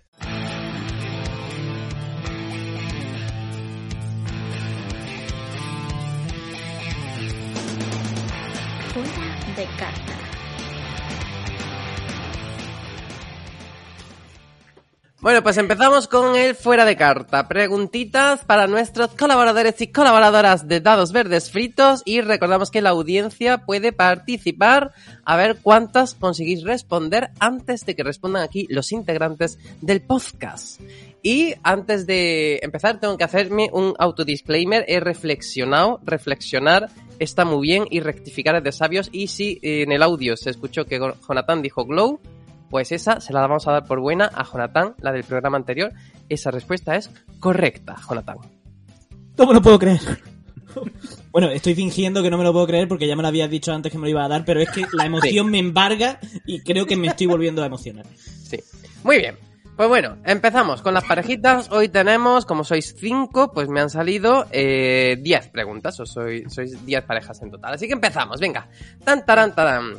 Empezamos con eh, Fran y Caperu. ¿Os parece? Venga, Venga, hecho. Venga, recuerdo que esto es un es una prueba de rapidez. Quien antes responda se la lleva, ¿de acuerdo? Así que venga, Vale. Fran y Caperu. Bueno, de rapidez, salvo que yo diga lo contrario, que puede que haya alguna excepción. en esta es de Vale. rapidez. Vamos allá. Vale. En Root, ¿cuántos meeples hay de la facción de El Marquesado? Repito, antes, es que, es que de verdad, es que tengo que replicar las cosas antes. Repito que podéis buscar en internet todo lo que queráis y aquí es el que más se acerque. Vale. 12. 15. Pues bueno, se la lleva Fran porque es 25. Hola. ¡Ostras, tantos! Tantos, es que el más es que más tiene, creo, tiene. ¿no? ¿Cómo? Abajo la aristocracia. Que es el que más tiene, que es el que más tiene. El Marquesado es el que más tiene, efectivamente. Así que voy a marcar aquí, Fran en verde, Caperu en rojo. ¡Hala! Oh. Continuamos. Sol y Jonathan, ¿preparados? Yes. Venga, vamos con una de las de manual, ¿vale? Que estas os gustan mucho porque os leí mucho los manuales. En el manual de qué juego se puede encontrar el siguiente ejemplo. Svetlana dice, yo tengo un morado en la mano, pero es demasiado oscuro. ¿Alguien puede aclarar esta col con un naranja más claro, por ejemplo? Antonio, cuando sepáis, Antonio responde, yo tengo una Soviet carta de... un-. Muy bien. Se la lleva Bien. Sol, Soviet Kitchen. Maldición, no lo he jugado todavía. Pero qué más Qué da, pena, si es he empezado que el ejemplo se llamaba Svetlana. ¡Maldita ¿Cuántos sea! ejemplos que- puede Por haber? eso sabía quién era. ¿Cuántos ejemplos puede haber que la protagonista se llame Svetlana? Volvemos al secreto de Villaverde Frita. Si es que estaba todo dicho, estaban todas las Ya. Maldición, Yo tengo un morado en la mano, es muy oscuro, alguien lo tiene que aclarar. Estaba clarísimo que era Soviet Kitchen. Bueno, Caperu e Irene. Venga. ¿Preparadas? Muy bien. Recuerdo que podéis buscar en internet. Quien Vale. antes responda, se la lleva. ¿Qué temático juego fue el ganador del JDA en el año 2020? Bueno, me- no me veo internet en el móvil. La tripulación, muy temático. ¡Ole! Por favor, juego más temático que la tripulación. si es que- No hay, no hay. Por no querer hacer ruido con el teclado para que no se le cuele el ruido a. Mira, de a- verdad. Para nada, yo le he bajado la ganancia a esto, pero es que si se oye el teclado, os ¿Qué? jodéis. La otra vez Bueno, saqué cero puntos o sea, y Rafa no te- siempre me pregunta por juegos que no he jugado, entonces no hay problema. No te estás implicando, Caperu. O sea, el teclado a tomar por culo si se oye. Además que el teclado es parte de la sonorización de- del concurso. Ahí a tope. Hombre, hombre. Que se oiga quién Venga, está va. googleando. No, Ay, no, ay, ella, ay. está, ella estaba googleando también. Yo estoy aquí, vamos, así mira. Continuamos con Fran e Irene. Vamos con una pregunta de las de manual. Que no, que me acaba de tocar otra vez un descanso. es ahora, que ahora que es, lo que hay. Es lo que hay. Tengo el cerebro Ahora caliente siempre, cariño. Dale, Rafa. Fran e Irene, pregunta de manual. En el manual de qué juego se puede leer. En tu turno puedes utilizar tantas cartas de tu mano como desees para realizar estas dos acciones. 1. Conseguir tantas cartas de la reserva como quieras pagando su coste. O 2. Publicar una de las cartas de tu mano en tu currículum vitae. Novel Run. Correcto. Mira, ese me le sabía, jolín. Ay, tristeza. Corre listillo, tenía que dicho bien, lo he dicho Corre mal. listillo, corre listillo. corre listillo, es verdad. Muy bien, Fran, ahí, qué guay. Mm. Continuamos con Jonathan y Caperu. Uy, Venga, Venga, el Google preparado, ¿eh? hombre. ¿Qué conocido autor de juegos ha sido el invitado de honor del Festival de Córdoba de este año? El del Dixit. Ah. ¿Cómo se llama este Ajá. hombre? Dale pistas a Jonathan, sí. Uy, uy, uy. Dixie, venga. ¿Cómo se llama? Es francés. Tiene un nombre. Uy, uy, que me va molento y no ni es maldición. Eso me pasa a mí también. Ya Luis Rubira. ¡Correcto! Maldición. Bien ahí, Patri. Más rápido. Muy bien, muy bien. Continuamos con Jonathan e Irene. Irene, te vuelve a tocar. Venga, a ver. En el programa anterior, en el que no estuvisteis ninguno de los dos, Es Pablo nos contó qué juego le habría gustado recibir por su cumpleaños. ¿De qué juego se Mira. trata? Que todavía no lo he escuchado el programa. Yo sí lo he escuchado, es muy triste. Sí, hombre, sí. que salió ayer, lo que tiene. Peor lo has es que yo también lo he escuchado. Lo he escuchado, es que sí lo he escuchado. Yo también. Yo, yo al menos me salgo, pero... Sí, bueno, para decir uno al azar. No, aquí, está, aquí no nos escuchamos, ¿eh? No nos No escuchamos. sé, el Gloomhaven... Eh... Me, Irene. Ay, creo que tengo una idea. No, es que no me quiero mojar porque es que además me jode porque lo he escuchado, ¿ves? Entonces no puede ser. El Gloomhaven no puede ser porque el Fox del León se lo regaló Patricia tradumaquetado. Y lo Correcto. tienen ahí en casa y no están jugando. ¿Ves cómo me entero de las cosas? Pero Correcto, pero no es la pregunta. No, es verdad, tienes razón, Rafa. Nada, paso. Mm, dale. A ver, Sol tenía una idea. Sí, pero no tengo ni puta idea. Eso porque he escuchado el Dilo programa. por las y oigo- risas. Oigo Y si no, le das- no sé de dónde. le das este punto a ella. El Adventures on Neverland. No. Ese es No, el que está esperando y la- está muy eso. enfadado. Patrick, ¿quieres Lacrimosa. resolver? No, la crimosa era el que. Resuelve tú mejor. Era el que quería. o sea que Patrick tampoco se acuerda. ¡Ah! Qué grande ¡Vaya! Qué grande. Ay, Pobre ay. Pablo, Lo Pablo. todo con- es que yo estaba. Nuestro Es querido. Qué lástima, qué lástima. ¿Tú no estabas y no estabas en su cumpleaños siquiera o qué? Que Nuestro no, que digo que lo peor es que yo estaba en el programa. Nuestro querido Pablo quiere el Arc Nova. Ah, Ah, es verdad. Oh. Pero claro, que yo dije que eso había pensado en regalárselo. Mm. Pensado, pensado. Ay, ay, pensado. Ajá. Continuamos, quedan cuatro preguntitas. Fran y Jonathan. Ay, vamos a tirar de memoria, ¿eh? Eh, En la batalla de Party Games que hicimos con Mercurio y que está en su YouTube, ¿qué persona externa al podcast jugó con nosotros?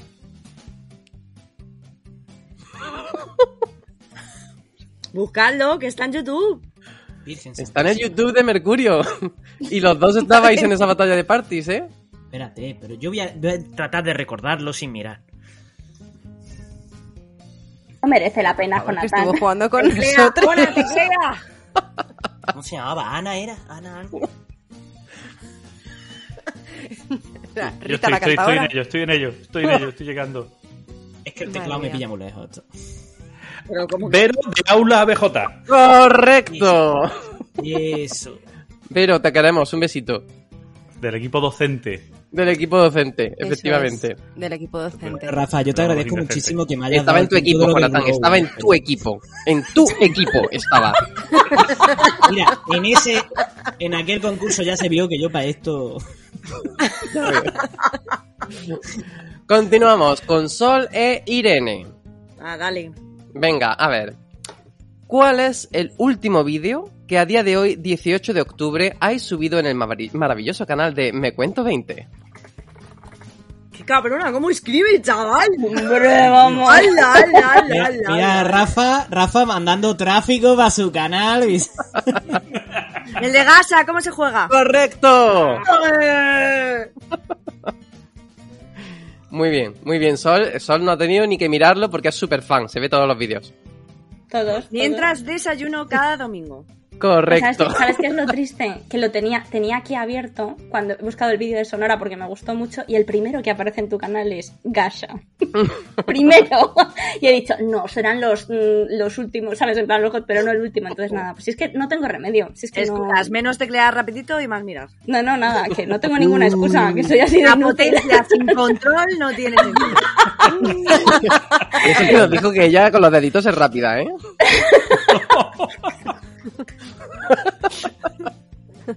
Eso soy yo, rápida con los deditos y potencia sin control. ¡Cariño! Continuamos con Sol y Capero. Y No vamos sé si con... puedo soportar esta tensión. Venga, venga, vamos con otra pregunta de manual que os gusta. Venga. En el manual de qué juego se puede leer. Hay tres tipos de ubicaciones diferentes donde los jugadores pueden colocar a sus trabajadores. La mayoría de las ubicaciones muestran un círculo grande. El mercado negro es el único lugar con círculos pequeños. Arquitecto del Oído del Oeste. Correcto. Que no me salía el nombre. Toma. Toma. Muy bien, puntito para Capero. Estamos ya en ese nivel, ¿no? Victoria y resquemor. Y ahora eh, la última pregunta que va para Fran y Sol. No, hombre, Eh, no. no es- no. Que lo tienes es calentito el última, es la última. Vosotros no habéis hecho pareja hasta ahora, creo, ¿no? No, no, sí, sí, que hemos hecho, ¿no? sois lo que quedáis. Y me voy a abrir yo aquí la página Pero de la es un BGG. bar a las 3 de la, un bar a las 6 de la mañana, sois lo que quedáis. Sois los ¿qué que quedáis. es? Me voy a abrir la página de la BGG y os pido a los demás que también lo hagáis porque esta Venga. no es de velocidad, es de quien más cumpla lo que pide la pregunta. O sea, nosotros también, ¿no? Eh, vosotros da igual. Eh, os digo, Fran y Sol, nombra dos juegos feos que no sean de Splotter. Ahí te quiero, ¿Pero qué Rafa. tiene que ver esto con la BGG? Porque- Pues porque nosotros tengo- vamos a comprobar cómo de feos son. Y entonces Claro. quien más Claro. feo sea, pues se va a llevar el punto. Vale. Ah, An Infamous Traffic, ¿Cómo? ¿Cómo? An Infamous Traffic de Holland Spiele. Por favor, Pablo, Pablo, haz un corte de esto. Porque Como el...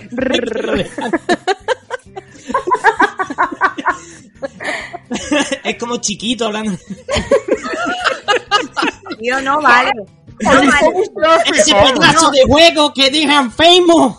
No es justo porque has puesto a la persona que no le gustan nada los juegos feos con la Es persona verdad. que los adora. Es que va a ganar, claro. Es que yo no tengo ni Claro. puta No, idea a ver, le he dicho que no puede ser de Splotter. Un poquito de complicación sí que le he dado.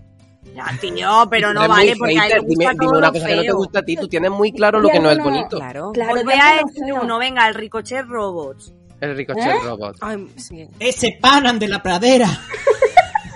Me tenéis que decir Uno dos. cada- o sea, tenéis dos oportunidades de saber cuál es el más feo. Claro, eso te iba a decir, ¿uno cada uno o dos, dos en total? Vale. Dos cada Eh, uno. Yo he dicho, vale, eh, yo he dicho este y te voy a decir el otro. el- Es que voy a poner aquí juego feo de mesa, tío. Me encanta esto, Rafa, porque ahora nosotros hacemos, podemos ahí liarla. Sí, sí. Nosotros votamos. Yo de momento voy diciendo... Mira, ah, eh, vale. a- Venga, eh, Agrícola Master of Britain. Uh. Bueno, espero que la audiencia lo esté buscando también. No, no tiene desperdicio. Sí, además, estos, estos vacíos a Pablo le van a encantar. Que yo Madre mientras voy mía. diciendo, Sol, que tienes que buscarte uno más feo, Sí. por el tablero es muy feo del Ricochet Robots, pero los roboces hay que reconocer que son muy cookies. Entonces... Son cookies, sí. Ahí gana puntos. Sí, sí. Bueno, Es digo una lo que cosa. te digo, esta, esto no estaba bien planteado, porque es que claro que va a ganar este señor. Chica, haberte estudiado los juegos feos. Aquí hay que venir con las cosas, las tareas No, hechas. no, no puedo. Es que a mí hay cosas además que me parecen horrorosas que a vosotros no. O sea, Mira, el- hay gente a la que le el- tocan manuales de juegos que no ha jugado. Claro. Yo voy a decir una cosa aquí, ¿eh? Estoy viendo Yo la portada y creo que me hace hasta gracia. El qué? of- De la agrícola, que sí. A mí, Es el- como a mí la graciosa. agrícola no me parece tan... No es tan feo. O sea, tiene un No, no, mapa. Y el mapa no es agrícola realista. normal. No, no, el agrícola no, No, sé no, qué, no, sí, estoy sí. viendo el Master of, el Master of Brit- Eso. Britain. A ver, dilo tú, Jonathan, deja de reírte de nosotros. No, la, la has dicho, la has dicho muy bien. Pero que la portada es como graciosa, ¿eh? Con esa paloma estrellada. Es Pero como la pero no, de coña, pero ¿no? feo, ¿no? Es como la que descartó Vale. La, la que descartaron para, para la campaña de, de It's a Wonderful World. Para Bitoku, estaban entre esta. Esta la han puesto en el manual, que es algo que debí hacer mucho. Sol, ¿tienes una segunda apuesta o no? venga, sí voy a decir el Troyes, que me parece muy feo. A ver, Bueno, Claro, que la portada de el es fea. Sí, la portada Troyes Troyes es fea, es- sí. tiene ese Ya, arte ya. medieval. Y las Pero cartas luego- y todo. Sí, Sí, pero luego es verdad que tiene unos meeples, unos dadetes, unos Ah, colorinchis. Ni colorinchi ni pollas, es feo. Uf, Yo... yo creo que se la lleva Fran y lo peor es que no sé, no sé por cuál de los dos juegos se la Ya, lleva. yo diría que por.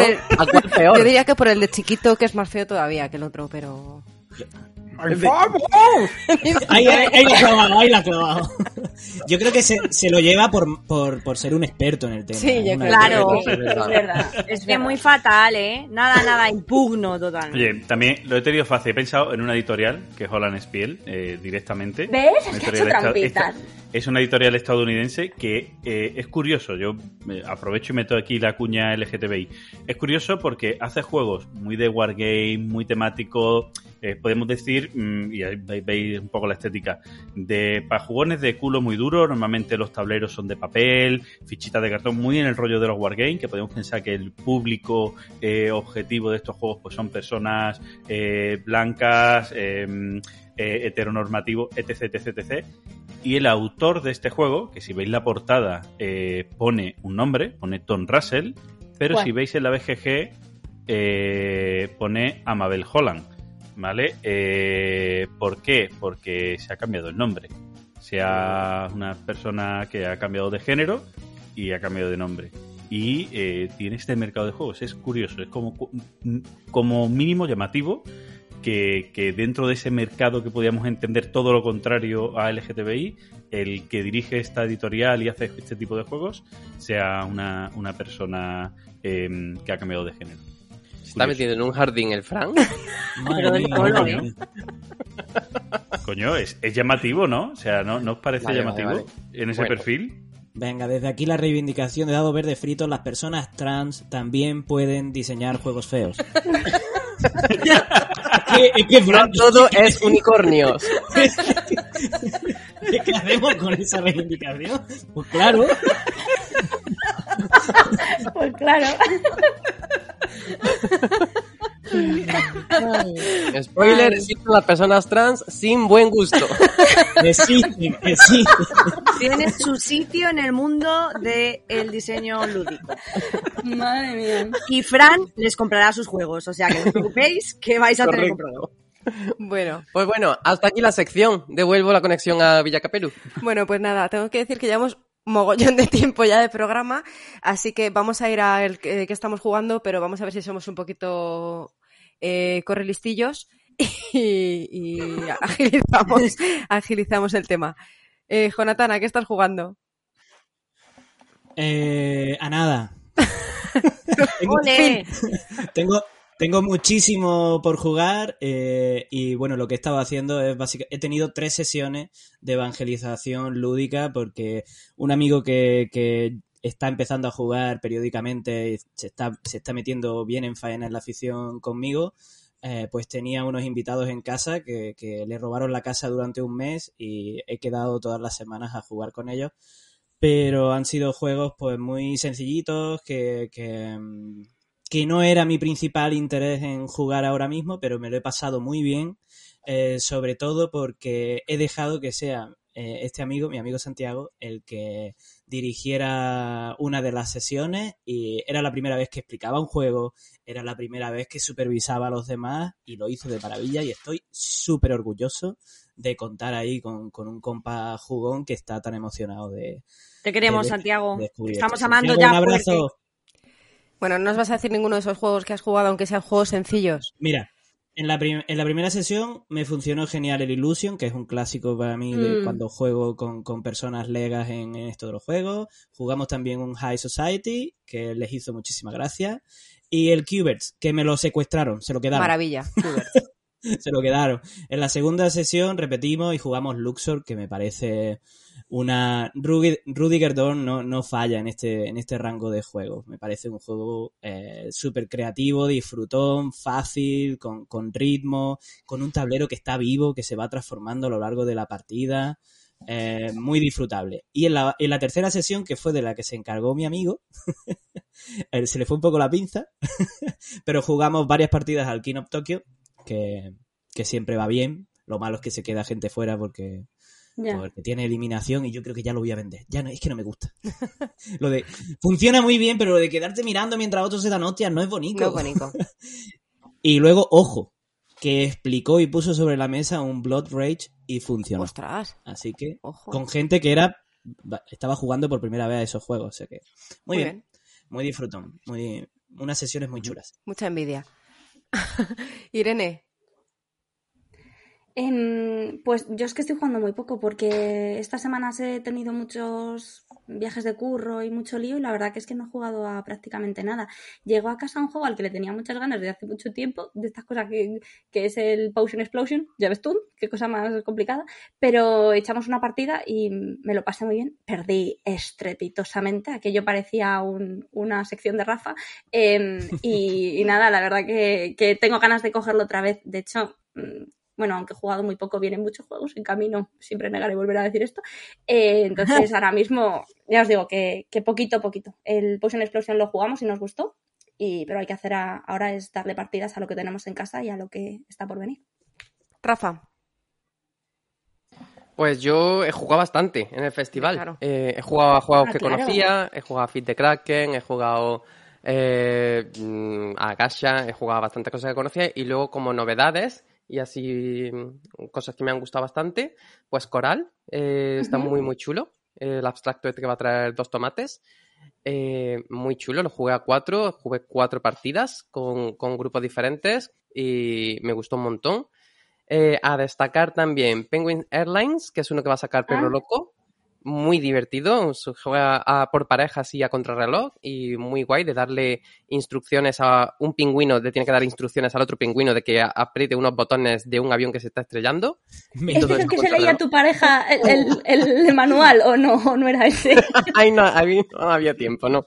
En en el que se lo leía era en el Smayus, que es uno de... De Harry Ah, Potter. sí, de ambientado en Harry Harry Potter. Potter. Ujú, sí. Exacto. No, pero este que has comentado de, con eso está bien. este que has comentado de Perro Loco me lo apunto porque me parece que puede ser muy interesante para el aula.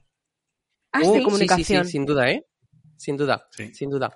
Tienes que dar instrucciones sin que el otro pueda ver tal, y luego tienes un, mont- un panel con un montonazo de, de botones de diferentes formas y colores, entonces las instrucciones tienen que ser precisas para que se apriete el botón que es. O sea, este y todo esto contra reloj. del estilo del Keep Talking and Nobody Explodes, es- explodes o algo así. Eh, vale. Vale, hay un videojuego sí, que es de ese estilo. Vale, perdón, ya. Ah, Sí, vale. sí. Vamos, el típico videojuego de que le tienes que dar instrucción a alguien para que desactive la Sí. bomba. De esos hay, hay varios, sí. De ese estilo, completamente. Guay. Y luego jugué también, ¿cuál os quería decir? Otro que también me... Ah, ni fu ni fa. Que es uno que va a sacar Mercurio, que es unas risas. Eh, tremendísimas. O sea, un party en el que tú, eh, una persona tiene dos monigotes de goma espuma, uno es el fu y otro es el fa, entonces tienes que pasar el fu por tu derecha y el fa por tu izquierda, y cada vez que haces un pase tienes que decir esto es un fu, y te dice la persona un qué y tú un fu. Y así tiene que ir avanzando por un lado o el otro, y el otro, el fa, por el otro lado, se tienen que cruzar y volverte por el lado contrario. Bueno, eso es unas risas tremendísimas. Esto lo comentaba yo, yo-. Sí, esto lo comentaba yo a Pablo que, que esto lo jugaba yo en la carrera.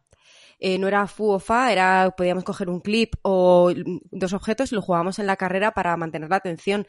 Y es eso, llega un momento porque luego, eh, te- o sea, todo el mundo vuelve a preguntar a la persona de inicio. Entonces ya no sabes si te está preguntando el del fu, el del fa, el del ru, el del... s- mm, o sea, ya llega un momento en el que no sabes. Y cuando vi que, me- que eso se había convertido en un juego de mesa me pareció una idea brillante. Además le han puesto como unas cartas de mm, que la puedes poner para el grupo entero o cada uno su propia carta y entonces cada vez que tengas que pasarlo o que decirlo tienes que hacer algo más, Eh, susurrando al oído, tirando un besito, haciendo una reverencia, no sé cuánto, o sea, es divertidísimo. A mí tengo que decir, mm, perdón por la, la interrupción, que en la escaleta Rafa ha puesto coral ni fu ni fa. Entonces yo pensaba que es que coral no le había gustado mucho. Yo he pensado lo mismo. Yo he pensado lo mismo. Clara dice coral que me ha gustado mucho y yo. Y yo, ¡Qué falso! ¿Qué está pasando con la mentira? Aquí descarada y por escrito. O sea, por favor, Rafa. Sí, sí. Bueno, bueno, Sol, pues bien, aclarado entonces, perdón. Sol, cuéntanos. Ay, mira, pues yo jugué la semana pasada, no la anterior, creo que ha sido. Eh, me he hecho unas cuantas partidas con Tormentita, pero voy a destacar una a Código Secreto Duel, que acabo de descubrir que estoy totalmente en contra de ese nombre porque no tiene sentido que se llame Duel mm, y no Dúo porque es cooperativo de los cojones. ¿Por qué Duel? En fin. Eh, que, curiosamente, yo, nosotros teníamos el Código Secreto y siempre se nos daba bien jugarlo. Pero cuando nos compramos este, que solo jugamos él y yo, o sea, eh, cero patatero conexión, es que no había manera, no pasábamos de la primera puta misión nunca. Y una vez y otra y otra, y yo decía, pero vamos a ver si este juego no se nos daba mal, ¿qué cojones pasa ahora? Porque estamos tú y yo solos y ya no. Y el otro día le pegamos un tute que se nos dio súper bien. Y estamos muy contentos y orgullosos. Y además ya lo puse por Instagram, que hubo un instante de la partida en la que ya no podíamos dar pistas. A mí me faltaba una palabra random total y absolutamente, o sea, no podía darle ninguna pista ya. Y le dije, Ningún tú mírame a los ojos. Sí, le dije, tú mírame a los ojos y luego Uf. mira el tablero. Y tienes que saber qué palabra es. Y la averiguó. presión, ¿eh? Ah, muy bien. No, Uy, la averiguó era pepino. Sí, sí, como lo estoy diciendo. No quiero saber más. No, pero no hubo más que lo que estás oyendo. Cariño, tú mírame a los ojos y luego mira el tablero. Tienes que averiguar qué palabra es. Ay, Dios mío. Pepino. Y, y con esa parti con esa pedazo de palabra, que además mola mucho porque se tiene a la boca cuando la dices, de, de- de pepino, Sí, Pues- no solo cuando la dices, sí, sí. cuando te lo comes también, claro. Eh, pues ganamos y pasamos otra fase más. Y entonces dijimos, "Tss, ya no jugamos más hoy a esto, porque mejor que esto no va a haber nada y la siguiente la vamos a cagar. Así que fueron tres, me parece, y dijimos, stop. A este ya más hoy no, porque hemos superado los límites de la realidad ya. Buah, pero es Así que que esos, me quedo esos con esa. momentos, esos momentos de conexión que pasan de repente en una mesa son... Sí, sí. Es que además hemos quedado que ahora ya no nos vamos a decir te quiero, nos vamos a decir te pepino. Te Qué pe- bonito. Porque es maravilloso. Claro, te pepino, tío. Bueno, Fran, Eres ¿Qué empepinable. Pepinándote. Fran, además de al Tetris con la habitación, ¿a qué más habéis jugado este fin de semana? Bueno, este fin de semana no, esta bueno. semana pasada sí he estado haciendo un repaso de los finalistas del JDA. que Teníamos reunión para decidir el ganador después de seleccionar a los finalistas. Y he estado jugando a todos ellos. O sea, y voy a, hacer, voy a haceros un repaso rápido, muy rápido de cada uno de ellos, ¿vale? Para quien no lo conozca. Cascadia creo que es el que más conocéis, que es un juego de, de hacer tus patrones, ¿vale? Es rápido. Lo bueno de Cascadia es que tus patrones son doble patrón, por decirlo de una manera, porque por un lado va el hábitat, el, el entorno de la naturaleza, y por otro lado el animal que puedes poner dentro los animales puntúan de una manera y los hábitats puntúas haciendo mayoría. Fácil y muy divertido porque vas cambiando las puntuaciones de los animales, pueden ir cambiando de una partida a otra con un sistema de cartas que hay que vas adaptando, lo de más fácil a más difícil y eso es un juego muy adaptable. Eh, Combo Up, juego de baza, si no lo habéis probado, probarlo, de Mercurio, muy divertido. Es un juego en el que no gana alguien, sino que pierde solo una persona.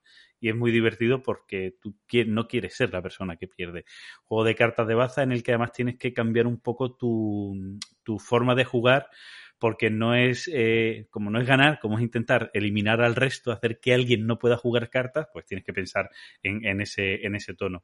Y se juega con las cartas que te las dan de inicio, te dan 10 cartas y no puedes moverlas de como las tienes en mano. Entonces, tienes que jugar las cartas, si tienes que jugar una pareja, si no tienes las cartas juntas no las puedes jugar. Entonces, también tienes la decisión de decir, voy a soltar esta carta para juntar estas dos luego, porque así se me junta y ya tengo una pareja unas carreras. Y está, está muy divertido.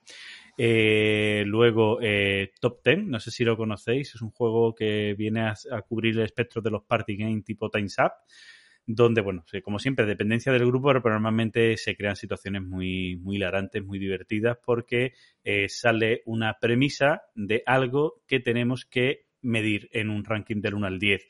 ¿Y cómo se mide? Pues sale esta premisa, los jugadores tienen unas cartas del 1 al 10 y la persona que lee la premisa le dice a la gente que haga esa, esa premisa de alguna manera, que sea rollo, eh, ¿qué le dirías de, de, desde muy desagradable a muy agradable a tu suegra? Y ahora la gente con sus numeritos, sin que este que ha dicho la premisa sepa qué números tienen, dicen cosas que le dirían a su suegra. Y ahora tú tienes que intentar ordenar esa, esas cosas que han dicho pues a través de los números que tienen. Muy, muy divertido. No sé allí en El- España, pero aquí se ha convertido en un clásico ya en centros comerciales y se está ¿Sí? vendiendo como rosquillas. ¿eh? Sí, sí, es más, ha salido una edición de que eleva el tono, de más 18 años, que eleva un poquito el tono. Eh, luego también está eh, Treasure Hunter. ¿Eh? Está, ¿Cómo está eso dicho, eh, asesor? M- mejor que el otro. Que tampoco era difícil mejorarlo. Este, este juego de Richard Garfield es un juego de draft eh, que mm, creo que a Rafa era uno de los que más le gustaba de los finalistas, juego de, de draft rápido, en el que vamos a ir recibiendo y cogiendo cartas para luego, con esas mismas cartas, apostar en tres zonas distintas que tienen colores distintos para intentar ser el que más o el que menos, y el que más o el que menos, al principio de cada ronda se les ponen unos premios que el que más no tiene que ser el mejor premio, puede ser malo y te puede quitar puntos. Pero bueno, jugamos con esas cartas y con ese draft para intentar eh, coger la carta buena y casquetarle a alguien las cartas malas. Y por último, Ibachi, eh, que yo creo que es el ganador y que todo el mundo lo tiene que conocer. Y si no lo conocéis, pues os digo ya que, que echéis un vistazo. Es un juego muy divertido, un juego que tiene una parte de habilidad, pero que se matiza la habilidad, como decíamos antes con los juegos de azar y tal, que saben eh, contra eh, mm, pesar la habilidad con otras opciones que tiene el juego y lo hacen de una manera muy, muy interesante y y, luego muy ya podremos soltar rienda. Eh, estamos, hemos estado jugando a Misión Cumplida y Anda. he vuelto a recordar la maravilla que es ese juego. Es maravilloso. A mí me Así encanta no traigo, no traigo ninguna novedad, pero recuerdo, por favor, todo el mundo debería tener una misión cumplida en su casa y todo el mundo debería tener una misión cumplida en su aula, por favor. Maravilla ese juego. Y vamos a pasar al hype. Empiezo yo y así ya vamos del tirón. Eh, bueno, yo tengo un hype que creo que es de los mayores hype que he tenido, hypes que he tenido nunca. eh, un juego que descubrí ayer. A ver. ¿vale? Eh, resulta que Pau de, de Ludus Mundi, eh, ayer en el Telegram de, de las PLAP, me presentó un juego, bueno, nos presentó a todos los que estamos allí, un juego maravilloso que se llama Disc Cover. Y es un juego eh, que tiene portadas de discos. O sea, bueno, son imágenes que podrían ser portadas de discos, no son portadas de discos reales. Entonces se trata de escuchar una lista de Spotify y jugar más o menos como el Dixit, ¿no? Tú muestras una, una portada, no recuerdo exactamente cómo era, pero tiene que ver con mostrar las portadas y adivinar. Fran, ¿tú te acuerdas Sí, exactamente? sí, sí, sí. Venga. Me, me lo conozco y lo tengo en seguimiento este juego. Qué tú pones una canción. En vez de decir algo como en el Dixie, tú lo que haces es poner una canción de tu Spotify. La gente la escucha y ahora tú pones boca abajo tu portada elegida para esa canción. El resto de las que tienen en la mano ponen las suyas, como en el Dixie. Luego intentar adivinar. Si todos adivinan, tú no ganas. Si nadie adivina, tú no ganas. Y eh, etc, etc. Qué chulada, Patri, esto. Qué ¿eh? Una pasada. Además es precioso, las ilustraciones son preciosas. Eh, y bueno, pues lo quiero ya. Encima tiene buen precio, es independiente del idioma y está en Filibert que mandan por 1,95. Yo no voy a decir Te más. acabo de hacer un O sea, pedido, Patricia, estas cosas, por favor, te lo pido, ¿eh? Yo lo dejo ahí, ahí, ahí queda. Ya está. Ah, y luego también me ha dicho Pablo, por favor, que diga que tiene muchísimo hype con también algo que nos, nos enseñó Arekukun, Alex, eh, también en el grupo de Plap, que eh, son unos juegos que ya han salido en Francia, eh, eh, anunciados en Francia, que son juegos eh, de la línea se llama Access Plus y son juegos clásicos de Asmodee, bueno, de Asmodee, que, que distribuye Asmodee, Double, Timeline y, de momen- y Cortex, de momento, adaptados para personas con discapacidad cognitiva. Es decir, juegos de corte adulto que no son, no son infantiles, pero sí que adaptados a personas con, con discapacidad cognitiva. Pero no, Y para nada, tónicos bueno, son o no. No, eso ya no lo sé, no lo sé, yo no creo, ¿eh? Pero el caso es que Pablo, por su trabajo, pues de repente se le encendieron todas las lucecitas y ya parece, parece que, que hay una información por ahí de que sí que van a llegar a España. Qué guay. Así que, muy bien, mucho hype con, ¿Y se, con se estas van a comercializar una línea aparte o cómo, cómo va a ser? Parece que es una línea Sí. que se llama Access Ah, Plus. qué guay, Sí, bien. Tiene su caja aparte, De su formato aparte, con su adaptación. Sí. De momento hay esos tres títulos, no sé si, si supongo que si funciona ampliarán más y si no funciona, pues no ampliarán, entiendo. Pues nada, eh, Sol, ¿qué nos cuentas? ¿Qué te cuento? Yo no quiero nada. Este señor quiere meter cosas en casa, pero yo no estoy por la labor. Uno de los que quiere es uno que me ha dicho Patricia que no me compre, entonces pues yo ya soy muy obediente. Iré a Villacaperú a secuestrarlo y luego lo devolveré, que es el de Lovecraft, de este aventura no sé qué, no me acuerdo cómo se llama. Aventura Z. Gracias, pues ese. Y bueno, es que ya sabéis que a este señor le gusta hacer listas en Excel. Entonces, no te rías, no te rías que se te oye. Eh, tiene un listado entre los que está el Cascadia, el de Lovecraft, eh, el Amazonia, que lo siento, pero no. Ese sí, que no va, ese sí que no va a entrar, ya te lo voy diciendo, lo siento, pero no. El Istanbul tampoco va a entrar, es muy feo, no me gusta. Sigue siendo feo. Eh, pero tiene cientos de cosas este señor ahí. Esta lista no me la había enseñado a mí actualizada, va creciendo, ¿sabes? Le va metiendo Viagra a la lista, no sé. Es un Tiene pepino de lista, ¿eh? Vaya. Es un pepinaco de lista. Tiene el Wingspan también, tiene varios juegos ahí. Mm. El Wingspan ya le he dado una partida en mi vida, que se la di en unas jornadas abiertas en, en un club de juegos de mesa hace unos meses. Me gustó, he de decir que sí que me gustó. Pero es que es un cajote que yo no sé dónde quiere este señor que metamos. Entonces, bueno, yo no tengo hypes. Ya sabéis que yo lo que quiero es jugar y punto. Next. Pues nada, Rafa, por ejemplo. Pues eh, yo hipe tengo con las cosas que he probado del festival que quiero que salgan y quiero tenerlas ya. Coral, Penguin Airlines, ni fu ni fa, yo todo eso ya lo quiero. Y luego hubo muchas cosas que me quedé con las ganas de, de jugar, que estaban allí también para probarlas. De Delirium, por ejemplo, eh, Ragnarok, que es del, del creador de, de Santorini. Y yo Santorini me gusta un montonazo. Y luego Dice Throne también, también estoy deseando probarlo porque todo el mundo lo pone súper bien. Así que esos dos son mis hipes. Pues nada, Irene. A mí, em, yo tengo, ya te digo, algunas cosas que tienen que llegar. Tengo un unlock que acabo de abrir, de unlockear, pero que no he jugado todavía nada y tengo muchas ganas. Em, sí que es verdad que vi el otro día, escuchando el último programa de las Plappers y en el Twitter de Noé, el Insecta de Eugeni Castaño y Ferran Ranalias, que me parece una preciosidad y que me. ¡Ah! Mira, Fran me está dando envidia. Es el mal, es el mal. que Mira qué cómo lo. De verdad, con lo bonito que La es. persona. Hay malvados que acarician gatos y este señor acaricia un insecta. se da la vuelta en su silla mientras acaricia el insecta una cosa. lo peor es que no, lo- no lo está disfrutando porque es un juego No, bonito. se le- Ya, es verdad. Ya, Eso es verdad. contraproducente para él. ya, ya, ya. No está hecha Perdona, yo cuando, cuando, cuando Sol no me ve, yo juego a juegos bonitos. Ya, ya. Claro. Es verdad, es verdad.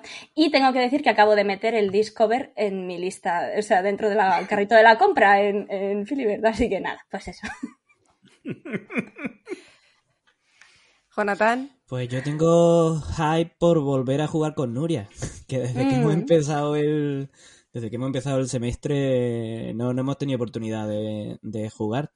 Eh, y la verdad, tampoco es que tenga muchas compras acumuladas, pero sí que tengo mucho Kickstarter que ha llegado, se han juntado todos entre, entre final de verano, principios de otoño, y uno de los que más queremos estrenar es el Dog Park. Que le tenemos muchas ganas. Así que bueno, ya os comentaré si podemos y si no, pues ya en Navidad. O en 2028, Sí. tampoco. Fran.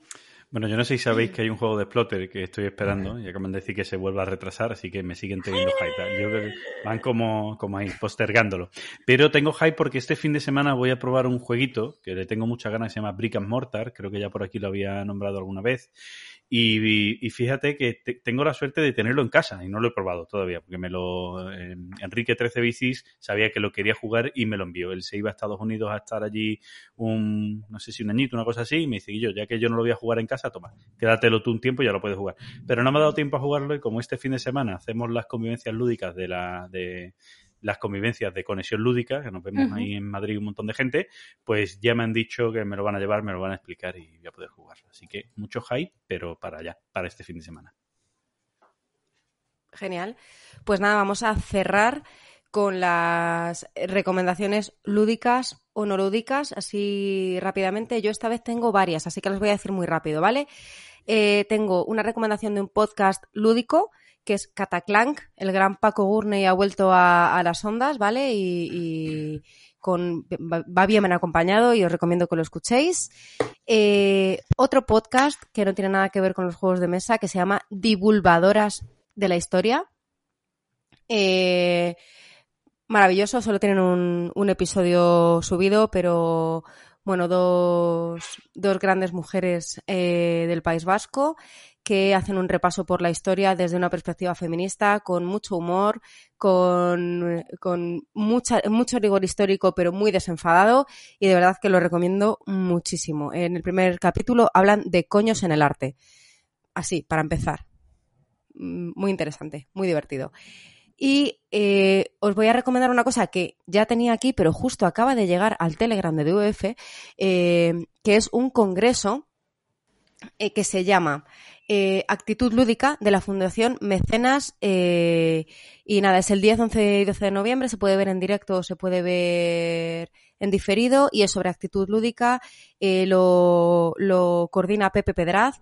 Y bueno, hay grandes nombres como Julia Irearte, Roberto Alhambra, eh, Leticia Profa de Química, que no recuerdo cuál es su apellido, Oscar Recio, Ana Ordaz, en fin, un montón de gente súper interesante, son solo 15 euros y, promete, promete mucho. Así que ahí lo dejo.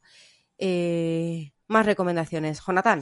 Pues yo os voy a recomendar que le echéis un ojillo al catálogo de la editorial de libros, no de juegos, eh, la editorial Almadía España, que es una editorial independiente mexicana que acaba de iniciar eh, su andadura transatlántica y ha creado pues un- una filial en España.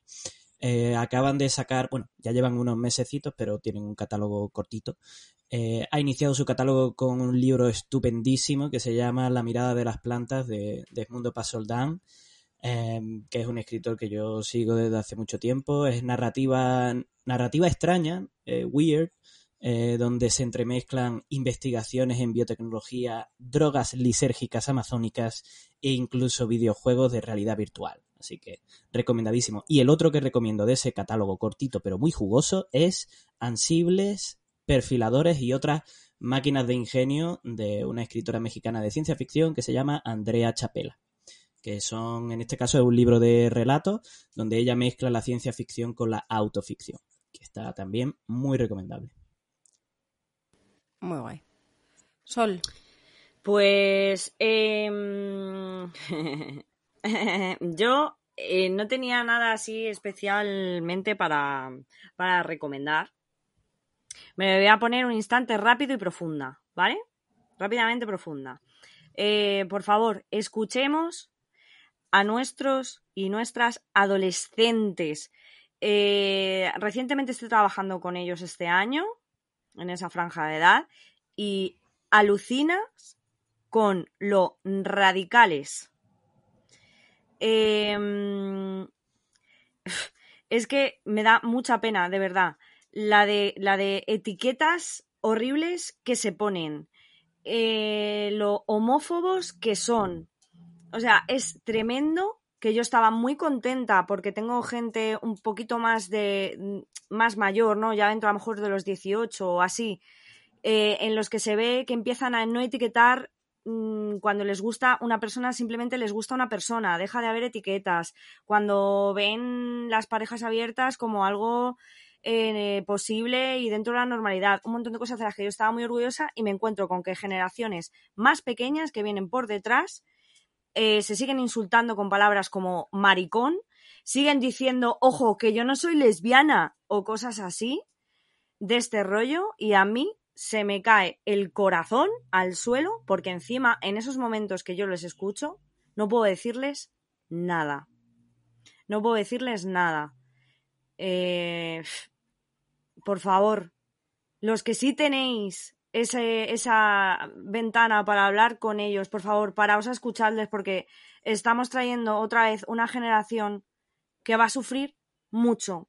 Va a sufrir mucho porque va a estar dentro de infinitos armarios. Y esto no va eh, de sexualidad.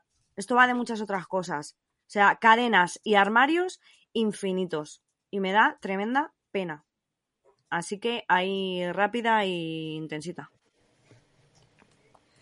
Irene, Mm, yo tengo una cosa muy ligera. Ahora, después de esto, pues me da un poco de apuro. Eh, a ver, yo, yo hace poco he estado jugando una cosa que no es realmente un juego. Podría ser un think and write, ¿vale? Eh, está guay porque es una manera también de desligarme un poco de las pantallas, que es algo que echaba mucho de, de- de menos.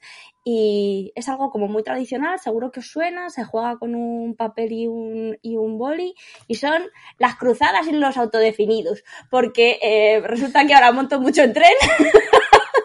se me acaba la batería del ordenador eh, y yo siempre me hacía mucha gracia porque mi madre las hacía, un saludo mamá, y, yo se las pillaba y de vez en cuando hacía alguna, algunas no sabía hacerlas y el otro día me compré unas por culpa del cuaderno de pasatiempos de, de, mm, de Books y ahora pues estoy enganchada a esta mierda.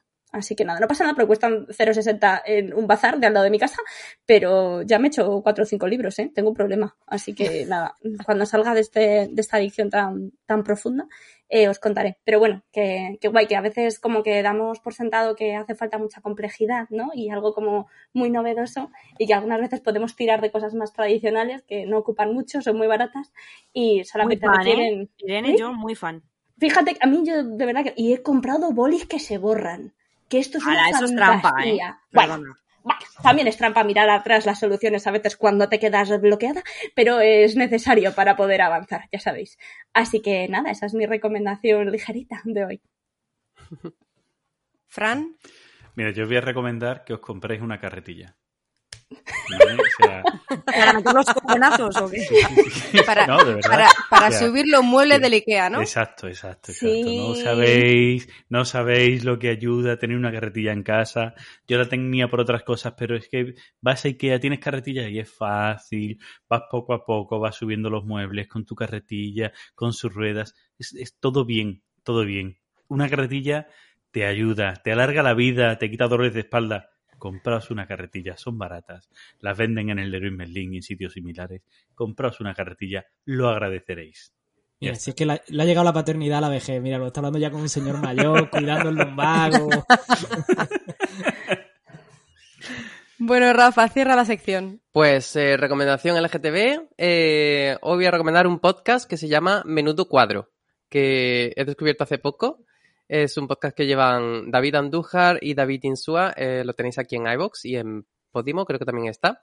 Y es un podcast de entrevistas, de actualidad, con sus cosas LGTB y como ellos mismos dicen, pues es una utopía gobernada por maricones. Así que es una, un, Maravilla. un gran descubrimiento Muy ese fan. podcast. Desde ya. Muy fan, sí. Pues nada, antes de recordar nuestras... Hoy es que vamos muy deprisa, aunque nos hemos alargado lentos, mucho. sí, sí. En fin, eso. Eh, no se nos puede olvidar resolver el que no te pillen. Que, como lo he preparado yo, tengo que decir que se lo hemos puesto tan fácil, tan fácil, tan fácil, que va a ser muy difícil adivinarlo. Yo no tengo Lo ni hemos idea. puesto ¿eh? muy fácil. ¿En serio? No, no tengo apuesta, no En tengo ni serio, se idea. lo hemos puesto muy fácil. Bueno, a ver, yo creo que se lo ha puesto a Irene. Claro, ¿Por sí, pero, pero porque toca. Ahora, ¿qué ha hecho? ¿no? Porque ¿Han creo que toca. O reacción? sea, claro, no ha tenido ninguna nominación, es la nueva, ya le toca. Entonces yo creo que por cadencia le tocaba a ella, pero no tengo ni puñetera idea de qué ha hecho. Pero ¿y por qué tengo que ser yo ahora ya? Por, Porque por- te toca. Ah, porque, pero porque cada vez que entra una persona nueva es la nueva la que tiene el que No, no te pero a ver, no le va a devolver la bola. No le va a devolver la, la bola a Sol, yo fui el primero, mm, o el último del otro programa, no me acuerdo, tal. Como Es que te toca, tía. poco, es verdad. Pues yo pensaba que eras tú.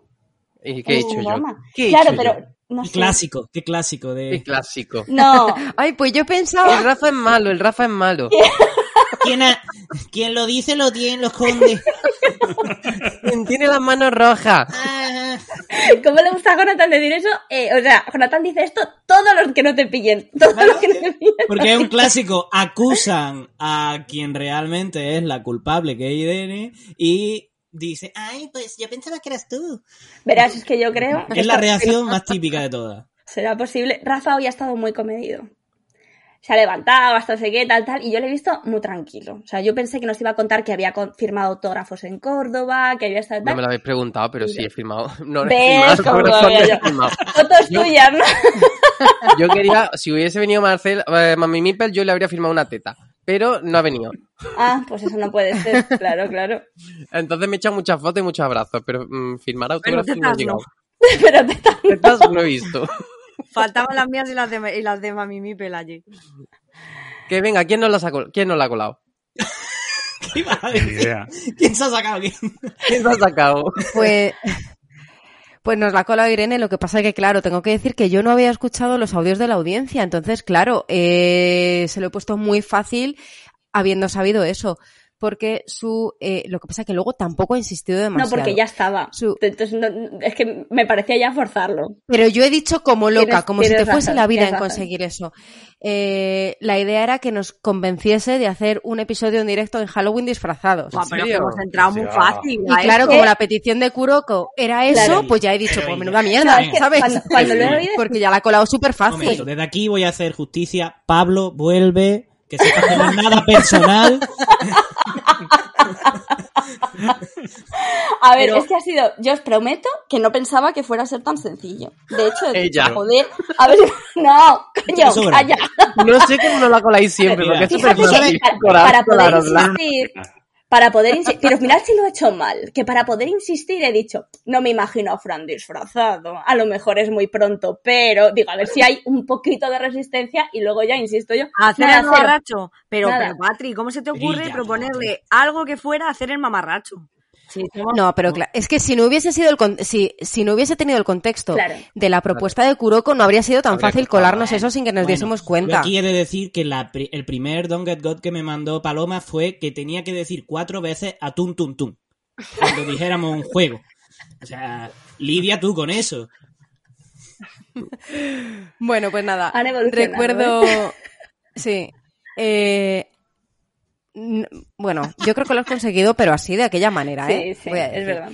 Eh, me estoy dando cuenta de que Pablo había dejado una recomendación no lúdica que no la, no la he dicho y la voy a decir rápidamente Sí. para que luego no me cruja, ¿vale? Que es El último anillo. Yo voy a leer literalmente Vueltita al Señor de los Anillos de Kirill Yeskov.